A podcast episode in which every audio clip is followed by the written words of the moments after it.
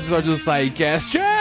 Eu sou o Fencas e se você está recebendo este episódio entre seus tímpanos, agradeça a Shannon. Olha aí, rapaz. Eu sou o Diogo Bob, diretamente de Cabo Frio, e eu fiquei pensando em alguma coisa pra falar e eu só aprendi uma coisa com o Shannon. Nunca trate com um fibra ótica quem sempre foi um fio telefônico. Olá, eu sou o Léo Brito, diretamente de São Paulo. Atualmente, minha vida consiste em apenas dois bits. Isto é, eu estou online ou offline. Ai, meu Deus. É, o o Léo tá on. Olha, o cara atento às gírias. Tá on. Ah, eu sou a Luísa Lima e, gente, depois dessa do Léo Taon, eu não tenho mais o que dizer. Me perdi no contexto. O Léo tá um. O Léo tá on, tá um. Ó, Repetir piada, baixa entropia, hein? e aí, pessoal, aqui é Marcelo Ribeiro Dantas falando de Paris, mas natural de Natal, Rio Grande do Norte. E vim aqui hoje só pra tentar aumentar essa entropia. Olha aí, rapaz. Tá aumentando, tá aumentando. Vocês não sabem como ele é fofoqueiro. Pô, depois do Paris, não tem mais o que como pô, continuar, eu tô Fencas. aqui falando de É. Paris, aí eu vou falar São Paulo, o que eu faço? Não tem mais. Vou Paris. pular esse episódio então, valeu. gente. Wala Wala! Aqui é o Pena, de São Paulo. E um buraco negro não tem cabelo, e nem eu. Gente, Na verdade, eu até tenho cabelo. Eu- nessa pandemia eu descobri meu cabelo, porque tá nascendo aqui uns tufos em alguns lugares, eu não tô cortando. Obrigado pela informação, Pena. Isso aí. Era isso que a gente precisava. Eu devia ter escolhido dormir. Obrigado. Mas o que buraco negro tem a ver com o teorema de Shannon, você vai descobrir hoje. Olha, só Shannon Pena pra contar essa piada. Diga as passas, Catarina, que é Marcelo Guaxinim eu sempre gostei mais do bullying. Você está ouvindo o SciCast, porque a ciência tem que ser divertida. Bem-vindos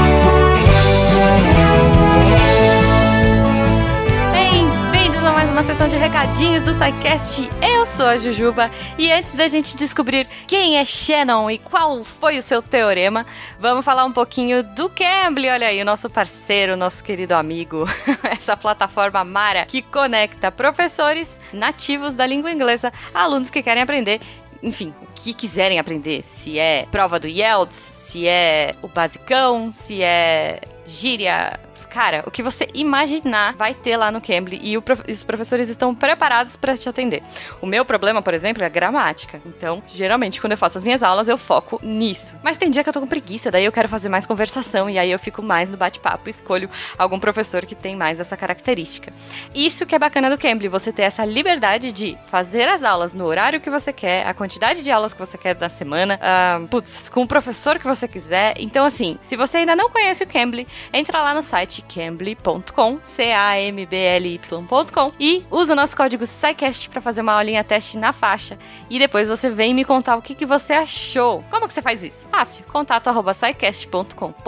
Se for um Fala Que Eu Discuto, arroba Portal Deviante nas nossas redes sociais. E no comentário aqui no post você também pode colocar as suas sugestões, opiniões, dúvidas, gifs e tudo mais. Então eu vou esperar o seu feedback e eu quero saber... Olha, feedback. eu quero saber o que, vocês acharam aí do Cambly e o que vocês acharam desse episódio. Então, assim, entre em contato com a gente. E eu continuo a minha campanha, entre em contato com o seu podcaster preferido, mande amor pra ele, porque, cara, isso com certeza vai fazer o dia dele e vai fazê-lo muito mais feliz. E sabe o que faz a gente muito feliz também? O seu apoio aqui no projeto, olha só, no Portal Deviante como um todo, pelo Padrim, PicPay ou Patreon. A partir de um real, você já pode ajudar a gente a tornar a ciência ainda mais divertida e viável, porque Cara, essa equipe é incrível e a cada dia que passa eles têm ideias novas. Eu já tava vendo ontem um monte de movimentações aí para novos projetos, novas ideias. Então é, é isso, gente. Se você quiser continuar ajudando a gente, a melhor forma é no apoio nas redes sociais e também financeiramente, se você puder. Lembrando que no final desse episódio a gente tem a Deb contando quais foram os textos da semana, porque sim, além de todos os podcasts que a gente tem na casa, a gente também tem produção diária de textos, olha aí. Então, não deixe de conferir daquele jeito fofo que só a Deb faz, né? Enfim, escutem até o final porque vale muito a pena e depois corre lá no Portal Deviante para acompanhar todos os textos e todas as produções e podcasts da semana. Ufa, acho que é isso. Então, tenham um ótimo final de semana e até semana que vem.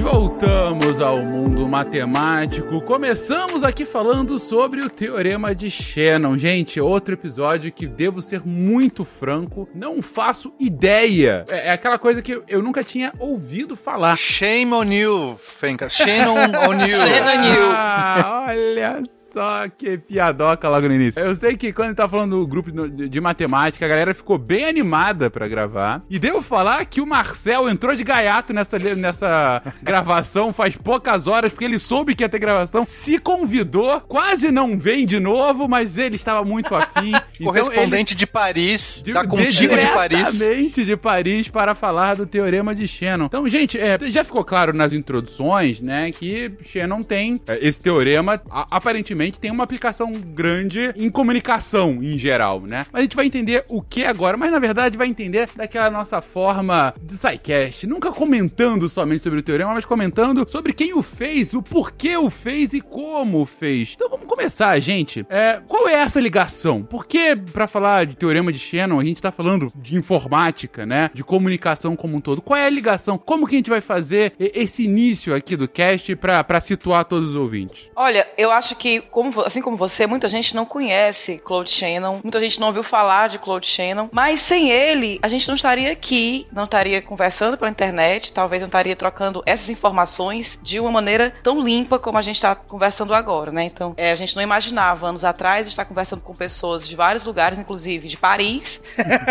e eu aqui de Fortaleza, de uma maneira tal que a gente está se entendendo praticamente ao mesmo tempo e com essa, essa clareza de informação, todo mundo recebendo a informação de uma maneira clara e, e rápida. Então, assim, se a gente está fazendo isso, a gente agradece ao Claude Shannon. Eu, eu acabei de descobrir que Shannon é um homem, inclusive. Vamos lá. não acredito. Ele começou, Fencas, um, um ramo praticamente sozinho. É- essa que é a graça. Não é um negócio que ele foi meio que desenvolvendo junto com os pares e, e tava num burburinho ali de, de- da onde da- e de repente uma pessoa foi lá e teve um insight. Ele tava desenvolvendo essa teoria que a gente vai chamar de teoria da informação, todo esse teorema que ele vai criar por cima, tem a ver com informação. É, foi algo da cabeça dele, assim. Ele é um cara que me lembra muito o Feynman nas coisas dele. Ele é um brincalhão, ele é divertido, ele não, ele não segue modelos padrão, ele não, sabe, não é uma pessoa ali que. Ele é muito espontâneo, muito, muito solto, assim, deixa as ideias fluir. E ele ficava enfurnado numas coisas da cabeça dele e ele falava assim: ah, isso aqui ninguém vai se importar. Mas não importa, eu me importo, eu quero saber. Né? A gente tem que lembrar que quando ele desenvolveu essas coisas, a gente estava num mundo que não tinha nem computador. Os computadores estavam sendo inventados, estavam, começando a surgir. Né? O teorema dele é de, se eu não me engano, 48, 1948, alguma coisa assim. Então, é, ele estava discutindo, dialogando com informação numa era que informação era, tipo, telefone, rádio, que, que longe de ser digitalizado, tava longe de ter a, a roupagem que a gente entende e as necessidades de velocidade, as necessidades de, de, de é, é, você armazenar informação e transmitir informação. Então, de fato, ele foi essa pessoa. E aí ele surge com o teorema dele, aparece e meio que entrega para as pessoas. Ele surge com essa ideia, publica lá um artigo, até demorou para publicar o artigo, assim, ele era meio, ele era procrastinador, assim, dá a entender que ele demorava. Pra... E aí o mundo ficou. E agora o que eu faço com isso? E foi, e foi algo incrível, assim, porque as pessoas não nem se nem cogitavam se perguntar as coisas que ele estava perguntando, quanto mais como respondia aquilo. E certamente isso acelerou muito a gente chegar na era da informação que a gente está hoje. O Pena falou essa questão da intuição dele, né? Que ele não se preocupava muito com a questão de modelo, assim. Tem um, um, dos alunos dele, que era o Bob Gallagher, chegou a falar, assim, que ele tinha uma intuição tão bizarra que ele literalmente tirava as coisas do nada. Era tipo assim, ah, já imaginou isso aqui? Isso aqui é verdade. E aí ele ia mostrar como que aquilo era verdade. Só que em muitos casos, antes dele explicar porque fazia sentido, ele tinha essa intuição de que isso aqui deve ser assim. E depois ia provar, depois ia mostrar. E assim, essa, essa intuição dele era um negócio quase que místico. Na época da, da, da pós-graduação dele, que ele fez na MIT, ele fez a graduação em Michigan, na Universidade de Michigan, né? E fazer o mestrado no MIT. Ele pegou dois graus, acho que foi em engenharia e matemática na Universidade de Michigan, e foi pro MIT. E ele acabou fazendo até aula de, de voo lá. E depois que ele publicou a, a dissertação de mestrado dele, se não me engano, foi um instrutor de voo, que falou que era provavelmente a mais importante dissertação de mestrado do século no mundo. E aí entrou com um pedido para que proibissem ele de fazer aula de voo, porque se ele sofresse um acidente, seria uma perda muito grande pro mundo. Imagina, imagina o medo desse piloto. Eu vou matar o avanço do mundo. E ele tinha só 21 anos, né, quando publicou esse trabalho. Vale lembrar Foi, isso. era novinho. No final, permitiram que ele continuasse fazendo as aulas de voo e felizmente ele não morreu. o mais legal é você pensar numa uma, uma discussão matemática durante uma instrução de voo em que o piloto perceba que é um gênio que tá falando ali. Isso é demais, né? Você visualizar essa cena. Eu espero que tenha mudado o professor, né? Se o professor não confiava nele mesmo, vamos, vamos chamar outro, né, gente? Se eu vou aprender a voar e o cara achar, ó, eu tenho medo dele quando é comigo que ele pode morrer, eu mudo o professor no mínimo. É o Não, mas eu acho que ele que pilotava também. Era aula de pi- de piloto de pilotar avião, era uma história dessa. Então foi ao contrário, ele falou assim: Cara, você é muito bom em matemática, mas aqui é melhor não. Você lá tá melhor. Tá melhor lá. Ou o cara era horrível, era só historinha pra ele não pilotar, né? Mas enfim. Eu não quero ofender, né? Exato. Eu não vou ofender um gênio desse, então eu vou dizer que é pro bem dele. Exatamente. Eu tinha um amigo na, na, na UFSC, em Floripa, que era físico, que do nada ele parava, começava a olhar pra cima e fazer algumas contas de, de cabeça. Então talvez esse cara fazia isso voando, que é perigoso. Pelo menos não era no caderninho. Olha só, podia ser Ah, pior, não, né, esse meu amigo era no ônibus. Isso ali. encaixa um pouco com o que eu ia dizer. Na verdade, eu acho que o Shannon ele não era nem tão procrastinador. É porque ele era interessado em muitas coisas. Então ele perdia o foco porque ele se interessava por várias coisas, por coisas divertidas, inclusive, né? Tem um livro sobre ele que fala muito disso, que ele adorava tudo que era divertido, onde ele podia se divertir. E as invenções dele traduziam muito isso. Ele tinha essa paixão por inventar coisas e acho que tirava o foco dele de outras coisas. Tanto que ele passou vários anos sem publicar. Depois que ele publicou esse artigo. Fazendo malabarismo e andando de monociclo. De monociclo, exatamente. Sério mesmo? Sério, o cara é incrível. Digamos que perder o foco não é muito bom pra pilotar um É, avião. outro motivo. Andando de monociclo, criando um trombete pro filho que saia fogo. É, coisas assim, normais. Ah, que, que pro pai do ano, né? Acabou de É, é sair fantástico. assim.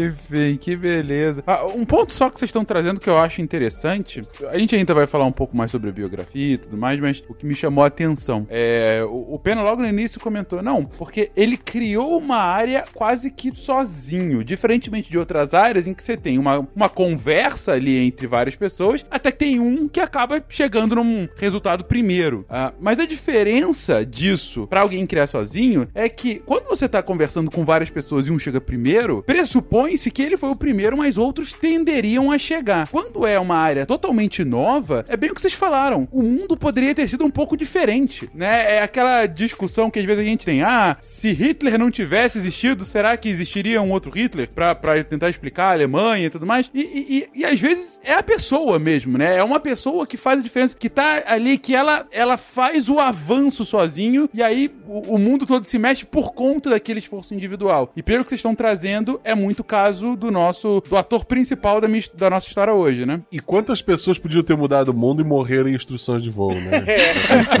nunca saberemos, nunca saberemos. É, tipo o Douglas Adams, né? A pessoa que, que encontrou o sentido da vida, que todo mundo ia ser feliz e se amar. Exatamente. Morreu porque a Terra foi destruída pra virar uma estrada espacial. Talvez tivesse demorado um pouco mais para atingir o que a gente já atingiu em termos de telecomunicações, se não fosse pelo trabalho do Shannon, né? Não sei se estaria totalmente diferente, assim, mas teria sido um caminho mais longo se não fosse a sacada do Shannon de, é, como é que se diz, padronizar as informações que a gente coloca nos canais de telecomunicações.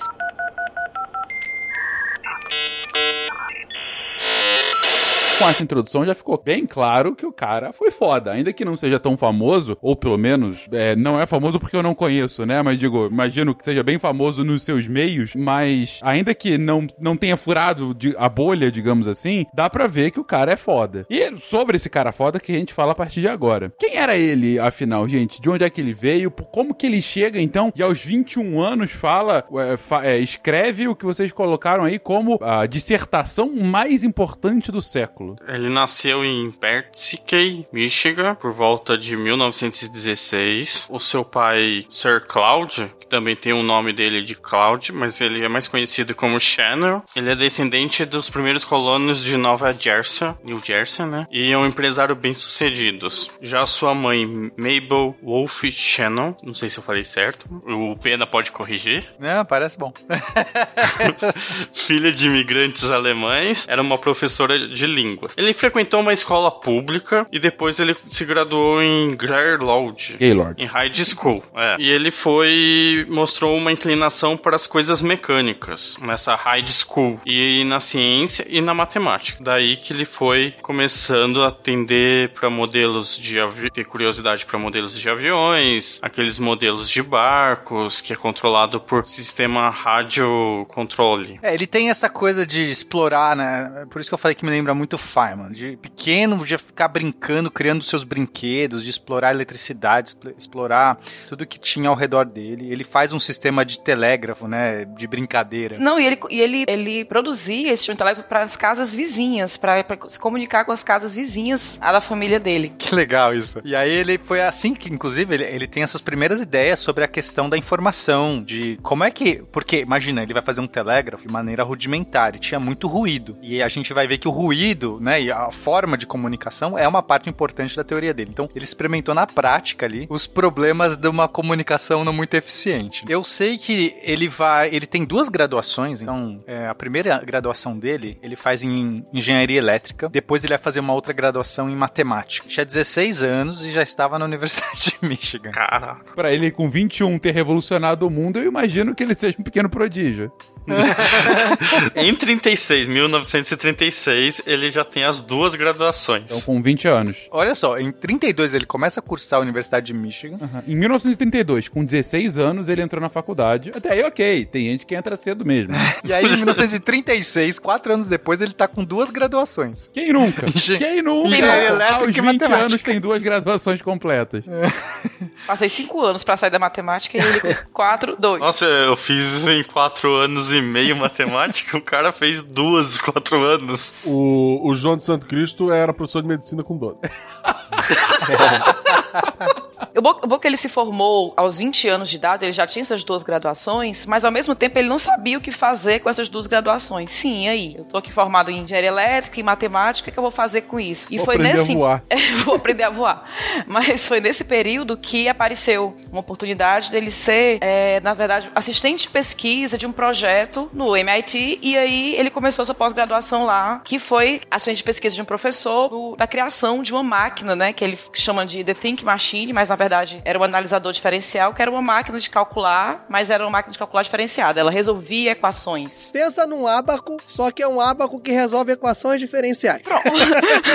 Até lembra um ábaco, porque tem um monte de, de eixos, né? O ábaco tem aqueles palitinhos onde você coloca as sementinhas, né? Os- as contas, ok? Ouvinte. E é, a essa máquina, ela tinha esses eixos. pare- ma- Imagina uma mesa de pebolim com um monte desses, desses eixos que ficavam girando, como se fossem os bonequinhos do pebolim girando pra Com um cima e monte de baixo engrenagem. com um monte de engrenagem. E aí você tinha que montar essas engrenagens, colocar umas pecinhas em pontos específicos pra setar o problema que você quer resolver. Porque basicamente ele ficava fazendo, é, é, resolvendo equações diferenciais. Ele ficava iterando um sisteminha que você programava lá. Programar nesse caso, gente, não é no tela de computador, não. Programar é colocar a peça no lugar. É, fisicamente você vai lá e coloca um- uma, uma roldana, um- uma engrenagem num ponto certo. Pro Fencas entender melhor como é que isso não é uma das coisas mais, mais fáceis, Fencas, é- imagina o seguinte, é resolver, você pensa que é resolver uma equação, mas é uma equação do tipo assim, ah, qual é a função que a segunda derivada mais a primeira derivada mais ela é igual a x ao quadrado mais 2x? É mais ou menos isso que você resolve, entendeu? Com um aba,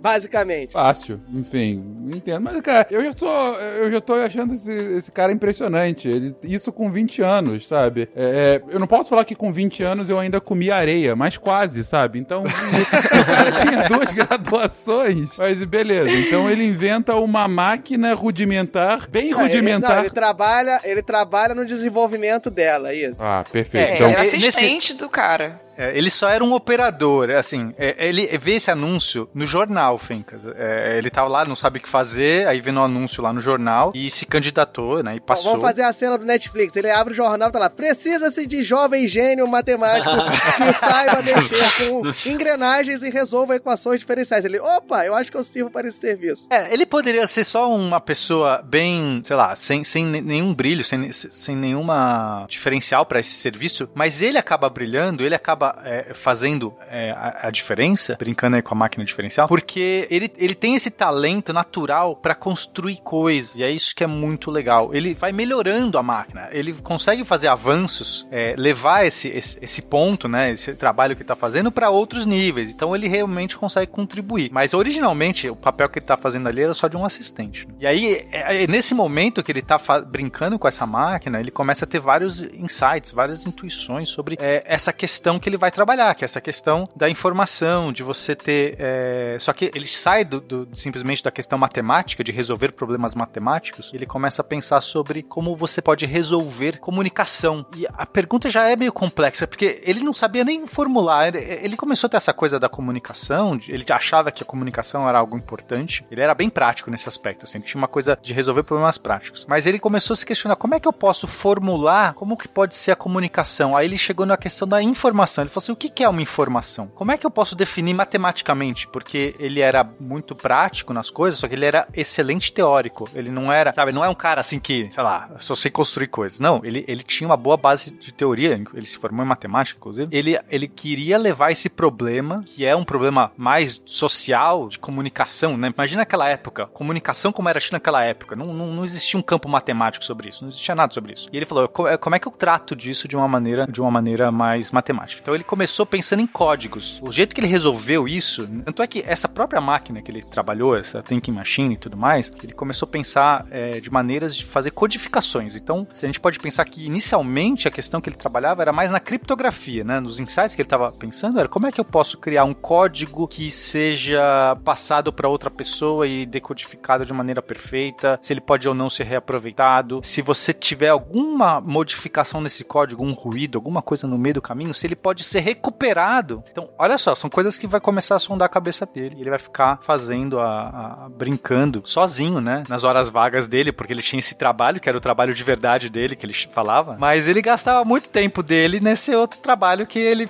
né, tinha, não é bem vergonha, mas ele não falava para ninguém, porque para ele era como se ele estivesse fazendo algo que não podia, Fencas. E hoje pode até parecer normal isso, que a gente tem SMS, WhatsApp e fala de criptografia, de filme, mas caramba, pensar nisso lá atrás era muito visionário. Demais. É, e por isso que ele tinha vergonha, porque se alguém perguntasse, alguém que eu digo, os acadêmicos, as pessoas que conviviam com ele, que ele tava ali fazendo a pós dele no MIT, se alguém perguntasse para ele, ele falasse, não, eu tô trabalhando com informação, comunicação, ia torcer o nariz, entendeu, Fencas? Porque hoje em dia seria tipo, cara, que foda. Por quê? Porque eh, hoje em dia isso faz muito sentido. A gente tem um tratamento matemático sobre isso. Isso é super importante. Ele fala que a novo petróleo é informação, né? Então pra gente é comum isso aí. Mas 100 anos atrás, putz, era completamente diferente. Na verdade, o que você tá me descrevendo, Pena, é tipo o podcaster há 10 anos atrás.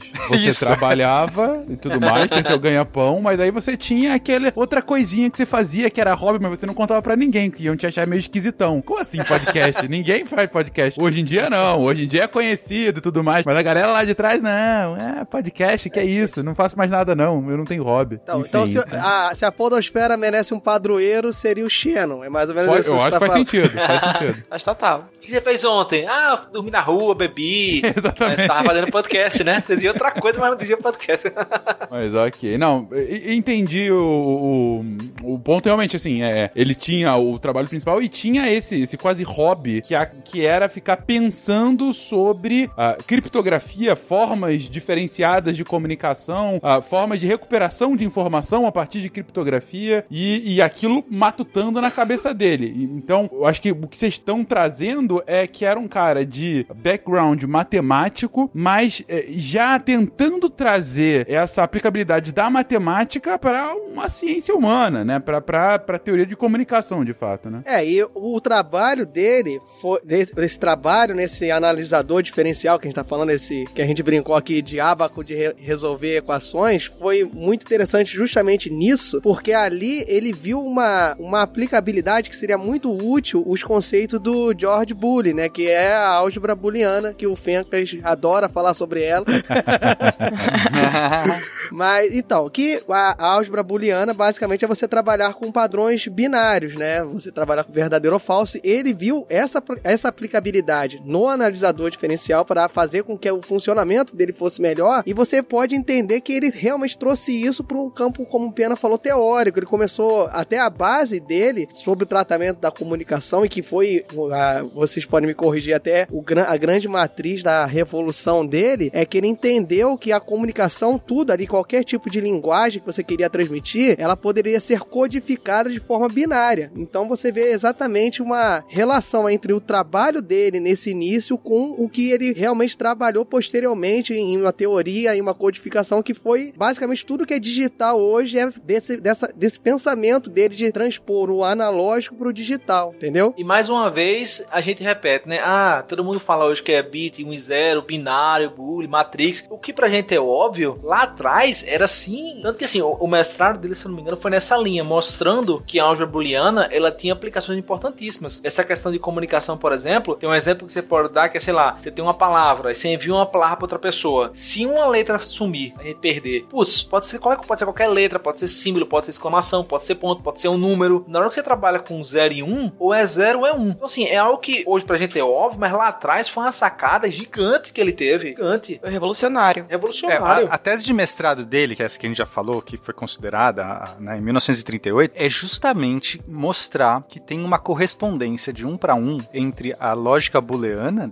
essa lógica de 0 e 1, um, e você consegue fazer circuitos elétricos respeitem essa lógica. Isso foi, então, quer dizer, tem uma coisa prática aí, né? Novamente, pegando essa, esse salto. Então, pra mim, ele, esse cara é muito um cara que trabalha do, do teórico pro prático. Tá sempre de olho em alguma aplicação, alguma coisa que ele possa fazer na garagem dele. Inclusive, ele, ele fez esses circuitos. É, até, não era só, ah, dá pra você fazer aqui toda a lógica booleana usando os circuitos. Ele foi lá e montou esses circuitos e fazia. Então, ele até brincava, né? Tem um documentário muito legal que a Luísa passou pra gente, inclusive. Acho que é legal deixar o. Qual que é o nome do documentário, Luísa? The Beat Player. The Beat Player, muito bom. Que aí mostra ele falando sobre a lógica dele, essa lógica booleana, que um mais um dá um, né? No sentido de que se você tem algo verdadeiro mais alguma outra coisa verdadeira, ela, ela é verdadeira. Então nessa lógica de bit, só tem esses dois estados 0 e 1, um, não é mais um mais um dá dois, as, as coisas são um pouco diferentes. Você tem aqueles operadores lógicos, né? Pra quem já, a gente já falou bastante naquele cast de lógica, né? Operador lógico ou, então você tem 0 ou 0 dá 0, 0 ou 1 um, dá 1, um, 1 um ou 0 dá 1 um, e 1 um ou 1 um dá 1, um, né? É, esses operadores, ou E, o E, né, seria 1 um e 1 um dá 1 um, e 0 e 1 um dá 0, por exemplo. A gente tem vários operadores lógicos, tudo isso ele, ele mostrou nessa tese de mestrado dele como você construir fisicamente, com eletricidade, com, com, com circuitinhos em série paralelo, Fê. E você acender luz, você, você, você abaixa um, um, um switch, uma, um interruptor, e o negócio, vários interruptores que seriam essas entradas, e aí o que a luz acendeu ou não acender, diz se a saída é 0 ou 1. Um. Então, esse que foi, acho que tal, talvez a questão da criptografia até um pouco depois. O primeiro insight mesmo dele foi a lógica booleana funcionando como uma ferramenta de, de você medir esses estados, essas, é, é, que seria esse prin princípio da informação, que ele ainda não tinha formulado ainda aqui. Ele vai só dar corpo, mas as ideias já estavam ali. É, o, Howard Gardner da Universidade de Harvard ele falou justamente dessa tese que o Pena tá falando. Ele disse que possivelmente era a mais importante também mais famosa tese. Ele falou, né, que foi possivelmente a mais importante também mais famosa tese de mestrado do século. Então, para você ver a importância dessa relação de você trazer o binário para o funcionamento de mecanismos elétricos, pro funcionamento de máquinas, né? Ele, ele ganhou um prêmio por causa dessa dissertação, né? O Nobel, não o Nobel, mas um prêmio Nobel de engenharia por causa dessa, dessa tese. Eu não sei se vocês sabem, vocês sabem, mas aquela brincadeira 0 e 1 um, foi ele que inventou. Não, brincadeira, brincadeira. Ai, meu Deus. brincadeira. Ele pensou, mas não escreveu isso. Ele brincava com o pai disso, mas nunca ficou com vergonha de falar. Ó, na nossa série da Netflix, na verdade, o insight dele veio quando ele tava brincando com o pai. De Ele zero em tava- um. Exatamente. Aí ele viu assim, 0, 0, mas 0 e 0, 0 ou 0. E se eu colocar isso numa lâmpada? Aí de repente veio o mestrado dele. É porque o pobre do pai dele, que, que entre outras coisas também foi coveiro, vou trazer essa informação aqui pra vocês. Então, ele acha que o pai dele tinha muito tempo mesmo pra ele pensar nisso. Zero em um. Na vida e na morte. Total.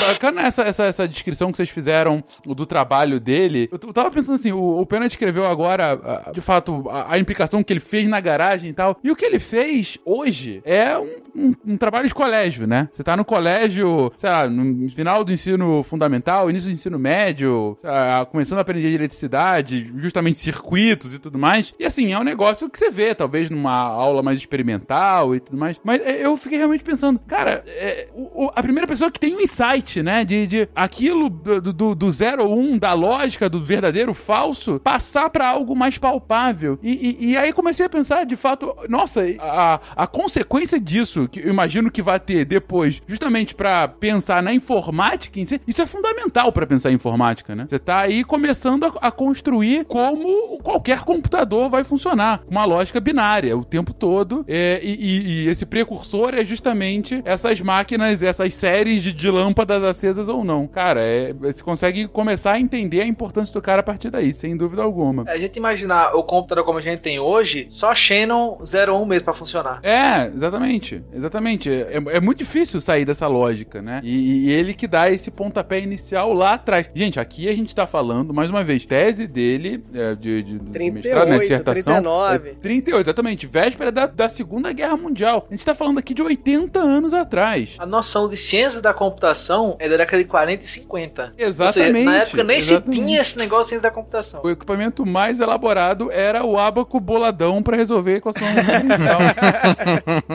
e assim, a gente para pra pensar, parece muito tempo atrás, mas assim, 80 anos, gente, não é muito tempo atrás. É, é em termos né, de história, não é algo tão velho, mas em termos de comunicação e dos avanços das telecomunicações a partir disso, sim, aí parece um mundo inteiro, né, um tempo inteiro, porque já tiveram muitas mudanças nesse tempo, entre aspas, pequeno de tempo, né? Esse espaço pequeno de tempo. Eu falei do, do abaco boladão aqui, mas assim, o que, que a gente tinha de mais avançado tecnologia de comunicação no momento era o Morse, né? É, o, o, o telégrafo. O telégrafo a partir do. Exatamente, o Morse para telégrafo. Comunicava com código Morse e tinha o rádio também. O rádio já, aí... já estabelecido, sem dúvida, inclusive. É, mas para longas distâncias você usava o telégrafo, né? Para você comunicar, sei lá, com outros países. É, o rádio teve até um parêntese rápido, né? Teve uma complicação bem grande porque eles começaram utilizando uma tecnologia, depois chegou a que era boa, no caso foi FM, né? Só que aí demorou um tempão para colocar em prática, que já tinha a estrutura do, do AM, aí política no meio, economia e tal. Ou seja, por mais que exista tecnologia, demorou um tempinho para de fato ela pegar no mundo inteiro, né? Então temos aí esse, esse estudo revolucionário dele, como comentando aqui, talvez a dissertação mais importante do século, mas ele continua evoluindo a partir daí. A gente aqui tá, tá como disse o Pena é, agora há pouco, isso aí ainda é a parte da lógica booleana para uma aplicação prática. Mas como que ele chega efetivamente em uma teoria da comunicação? Ele vai passar, então, Fencas, os próximos 10 anos fazendo esse trabalho que eu falei, que era esse trabalho sozinho, que ninguém sabia, que ele não contava para ninguém, que ele se envergonhava, né, de estar tá pesquisando sobre teoria da o comunicação. Nosso filme ele tá no porão lá, falando as coisas. Isso.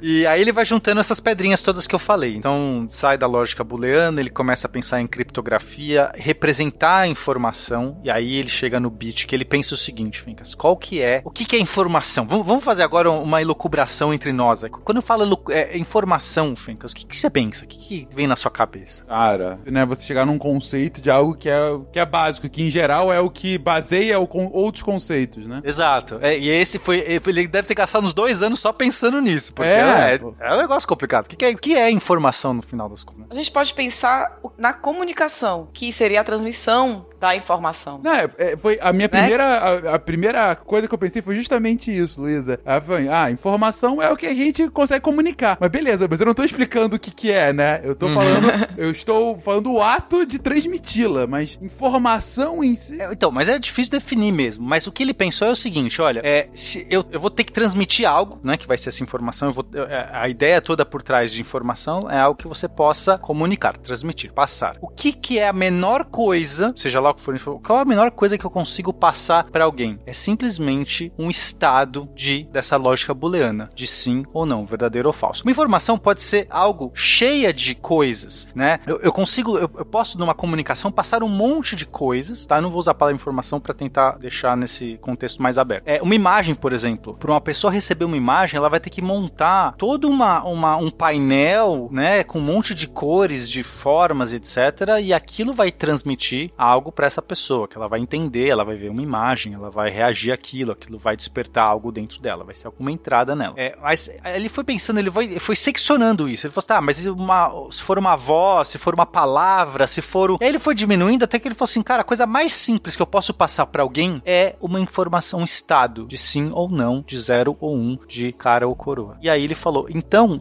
se isso é a coisa mais básica, qualquer outra coisa que eu posso passar, eu vou poder montar a partir de um monte desses estados. Ele já sabia como montava isso porque ele tinha, inclusive, criado toda essa lógica booleana. Inclusive, ele conseguia fazer circuitos elétricos que trabalhavam com isso. Quer dizer, ele tinha um ferramental ali que estava dando uma base para ele. Então ele falou assim: qualquer coisa eu vou tentar montar como uma série de zeros ou uns. Ele basicamente disse que a vida é aquela brincadeira dos programas infantis dos anos 90, que era com fone de ouvido falando sim, não, sim, não. Então, ele entendeu que com o sim ou não você conseguiria construir qualquer. Você conseguiria passar qualquer coisa que um outro interlocutor, né, um receptor, necessitaria, entendeu? Através de sims e nãos, você conseguiria passar qualquer tipo de dado que represente algo, que a informação seria meio que isso, um dado, algum estado que representa algo para quem tá recebendo. E através do sim e do não, ele conseguiria chegar nisso. Podia ser um milhão de sims ou não. Ah, nesse quadradinho aqui é vermelho ou, azul? É azul? Não. É, é verde? Sim. Ele vai construindo a informação através dessa unidade pequeníssima, né? Que foi o, o bit, né? Que veio, veio a se formar. Tem aquele jogo também, né? Que com as cabecinhas que você fala, tem, tem chapéu? Não, aí você baixa um. Tem bigode? Cara cara. Tem esse. Cara a cara.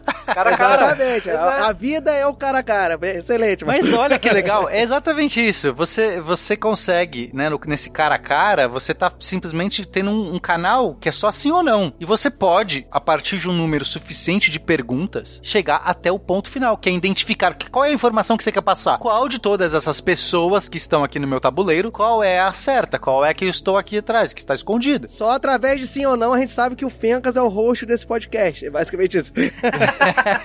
Ela fala, tem, tem mais de 2 metros e 40? Sim, Aí é o tá- Fencas. É o Fencas. Esse, esse exemplo foi legal porque existe o número máximo de perguntas que você pode fazer, existe o número mínimo de perguntas que você pode fazer. E aí a informação ela vai ser bem sucedida, a, a comunicação ela vai ser rápida se você utilizar o mínimo de perguntas para que a informação seja bem compreendida. É talvez assim, é, existe esse número mínimo porque que que seria, eu falo número mínimo, mas numa velocidade maior, né? Digamos assim. Mas você precisa de número mínimo porque se você conseguir a informação, digamos, com é, é, menos do que a pergunta necessária, foi na sorte, né? E, e isso a gente não pode contar na hora de fazer essa, essa comunicação. Então existe número mínimo para que a informação seja entendida. E existe o número máximo também. Se você estivesse jogando cara a cara, já, já ouvinte, pra quem não sabe o que é cara a cara, vai, é assim, você tem é, duas pessoas estão jogando, elas têm é, um tabuleiro, só que as- é, com um monte de gente, um monte de rosto, são desenhos de, rosto, de rostos. E você só vê as suas e o adversário só vê as dele, só que são as mesmas. O que acontece é o seguinte, você, uma desse, um desses rostos, você escolhe, você fala assim, ó, o meu vai ser esse aqui, e o, o outro adversário escolhe um outro, né, pode até ser o mesmo, você não sabe. E você vai ter que fazendo perguntas pra tentar descobrir qual é o rosto. Você fala assim, ah, é loiro. Aí ele vai falar, sim. Então, se for sim, você vai baixar todos que não são loiro, porque você sabe que a cara que está procurando é, que tem, é loiro. Ah, tem,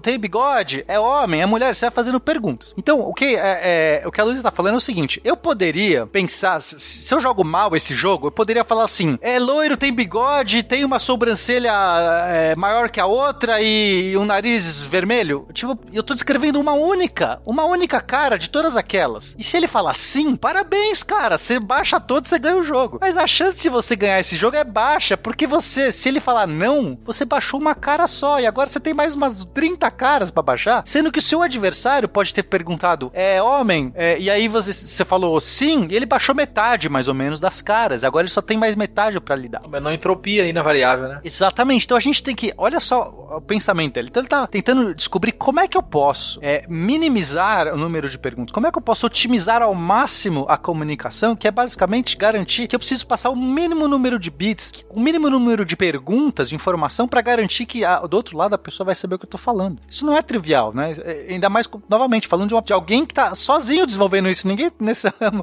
ainda tá pensando sobre isso. Ele já tá lá na frente. É, você pensar que ele, que ele partiu, do, partiu do princípio primeiro de definir que era possível se comunicar assim, né? E isso já foi um avanço que ele aí ele começou a pensar a forma mais efetiva a partir dessa comunicação de conseguir que ela fosse feita. Então, vê que não é nada simples. Ele partiu realmente de definir que você. Ele falaria pro Fencas que, né, na, que não sabe nada desse assunto, ele falou: ó, é possível me comunicar a partir de sims e não. O Fencas ia torcer. Que que é isso? Imagina você falar isso em 1940. Entendeu, Fencas? É basicamente isso que ele desenvolveu. E às vezes há uma desvalorização muito grande, né, da filosofia, da matemática e outras ciências mais básicas, né? Porque são fazem perguntas que muitas vezes parecem completamente sem pé na cabeça, né? Sem pé nem cabeça. Que eram as perguntas do Shannon lá atrás. Se brincasse, ele comentasse, iam falar, pô, esse cara é maluco, pô, vai fumar maconha, vai fazer algo mais replicado. Fica fazendo essas perguntas de comunicação que não tem nem como se comunicar, porque ele tava falando de um, de um limite que até hoje a gente não conseguiu atingir com a tecnologia que a gente tem, em alguns casos. Então, se ele tava fazendo perguntas que o pessoal falava, gente, vai gastar esse dinheiro com outra coisa. E são essas perguntas que ele fez e conseguiu responder que a gente até hoje tá colhendo fruto, porque a gente segue colhendo fruto do que Shannon descobriu.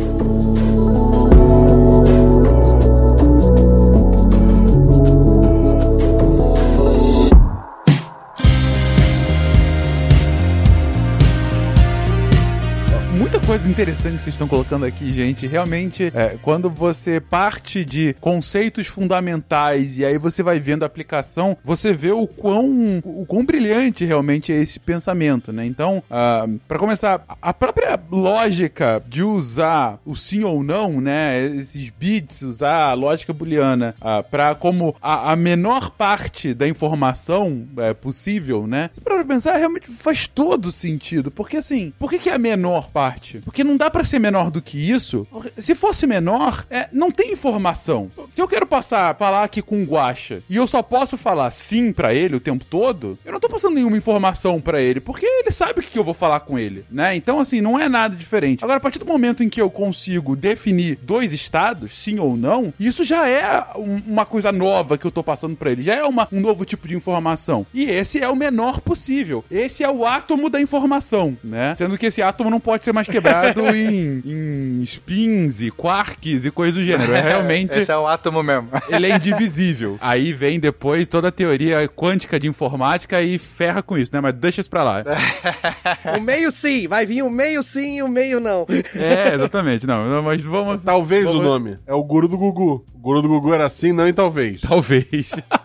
Mas, ô, ô, Fen- ô Fencas, tem uma, tem uma coisa muito legal que você falou, que é assim, se eu só posso falar sim, não tem informação. É, até nesse documentário tem é, uma, uma coisa legal que é, ele pega e joga uma moeda, né? Ele tá com uma moeda e ele pergunta, cara ou coroa? E aí ele joga pra, pra- ele arremessa assim meio que pra, pra repórter, e aí quando ela pega, ele fala, cara, ela abre cara. E aí ela olha do outro lado, a moeda só tem cara. Então, ele não tem como errar, mas não tem nenhuma informação. Ele não consegue transmitir nenhuma informação no momento que só existe um estado possível. Não tem infor- a informação só pode vir a partir do momento que você tem opções, que você tem algo. Porque se fosse só, como você disse, só, puder, só posso falar sim, é, eu- você sabe o que eu vou falar. E aí não tem informação nenhuma, não, não tem nada obtido. Você já sabe isso. Você já tem conhecimento daquele estado. certo modo tem relação com surpresa, né? O quão surpreso eu irei estar se eu souber isso. Exato. Não tem surpresa, cara, o coroa não moeda com essa cara, né? É, Exa- não exato. acontece a informação porque o receptor, independente do que o locutor diga, ele já entendeu, ele já sabe. Exatamente. Né? Então, para ter informação, a pessoa precisa receber aquela informação e precisa entender o que foi dito. Senão, a comunicação não foi bem sucedida, no caso, né? Em alguns momentos há uma perda, uma perda de informação, né? Que a gente chama. Que vai falar um pouquinho disso mais na frente, quando a gente vai falando do teorema. Mas se- o que o Shannon queria era diminuir esses erros, né? De maneira tal que a, que a informação ela fosse passada de uma maneira rápida, mas também clara, ou seja, diminuindo o máximo possível esses erros.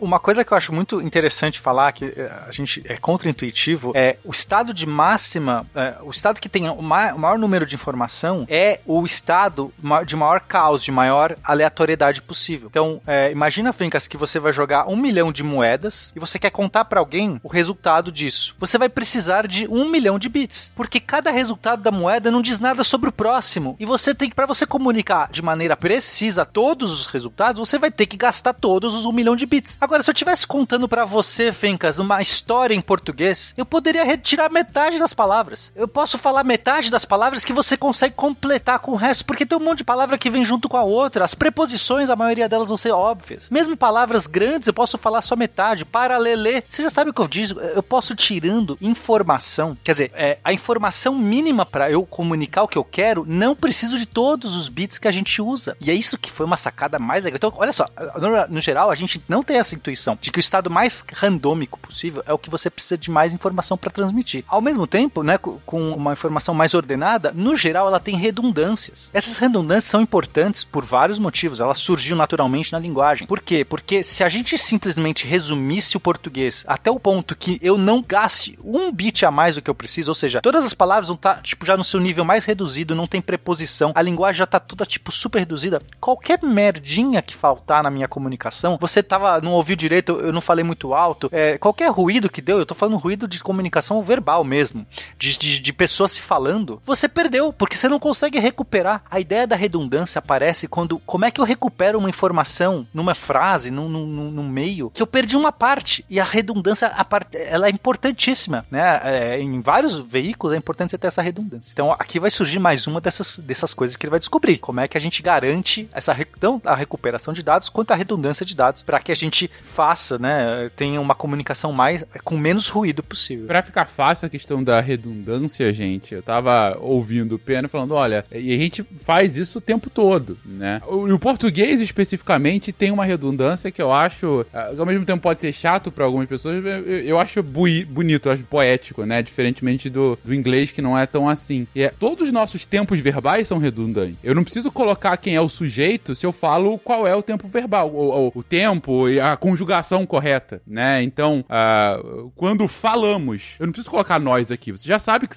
o nós é o oculto, né? Porque, então, quando nós falamos, é, é algo redundante, de fato. Eu tô aqui enfatizando de alguma forma, mas é, é isso, pra, pra mensagem chegar mais completa, para chegar sem falhas ou coisa assim. E, e aí entendo o ponto da redundância, de fato, como uma complementação para que a mensagem não se perca, ou, ou não se deturpe, ou não seja prejudicada de alguma forma. Feika, você me permite um pouquinho mais de, de extrapolação aí, que eu acho Vamos que lá. pode ser muito legal. Olha só o que você disse, né? A frase quando falamos ou quando nós falamos. A princípio, é a mesma frase, a mesma informação que você quer transmitir. Só que olha como é interessante a língua. É, é, espero que a Deb esteja ouvindo a gente agora, que ela vai, vai ficar orgulhosa. Do ponto de vista de uma comunicação estrita, mais basal, talvez as duas frases sejam equivalentes. Eu estou falando quando nós falamos, ah, não sei o quê. Mas a gente tem esse recurso, esses recursos que são essas redundâncias na língua, elas começam a ser usadas também como informação. E eu posso fazer um discurso bem diferente, pontuando, por exemplo, quando nós falamos, é pode ser diferente quando eu dizer quando falamos. Essa pontuação diferente pode en entrar como mais recursos linguísticos.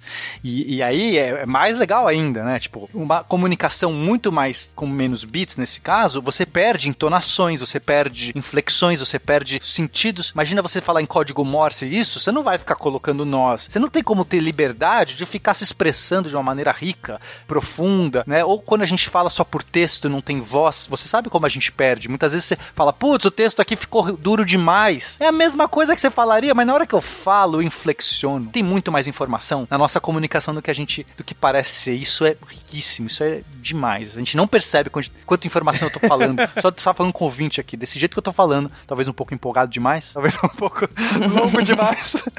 Não, mas o ouvinte já tá vendo que a, a, a, sua empolgação passa mais do que a mensagem. Se você tivesse falado exatamente a mesma coisa, mas num tom mais ou menos meio, meio monótono, sem variar nem nada, só assim, falando da mesma forma, sem variar a forma como você tá falando, eu até variei aqui um pouquinho, mas na verdade seria falar assim nesse tom mesmo. Cara, fica chato.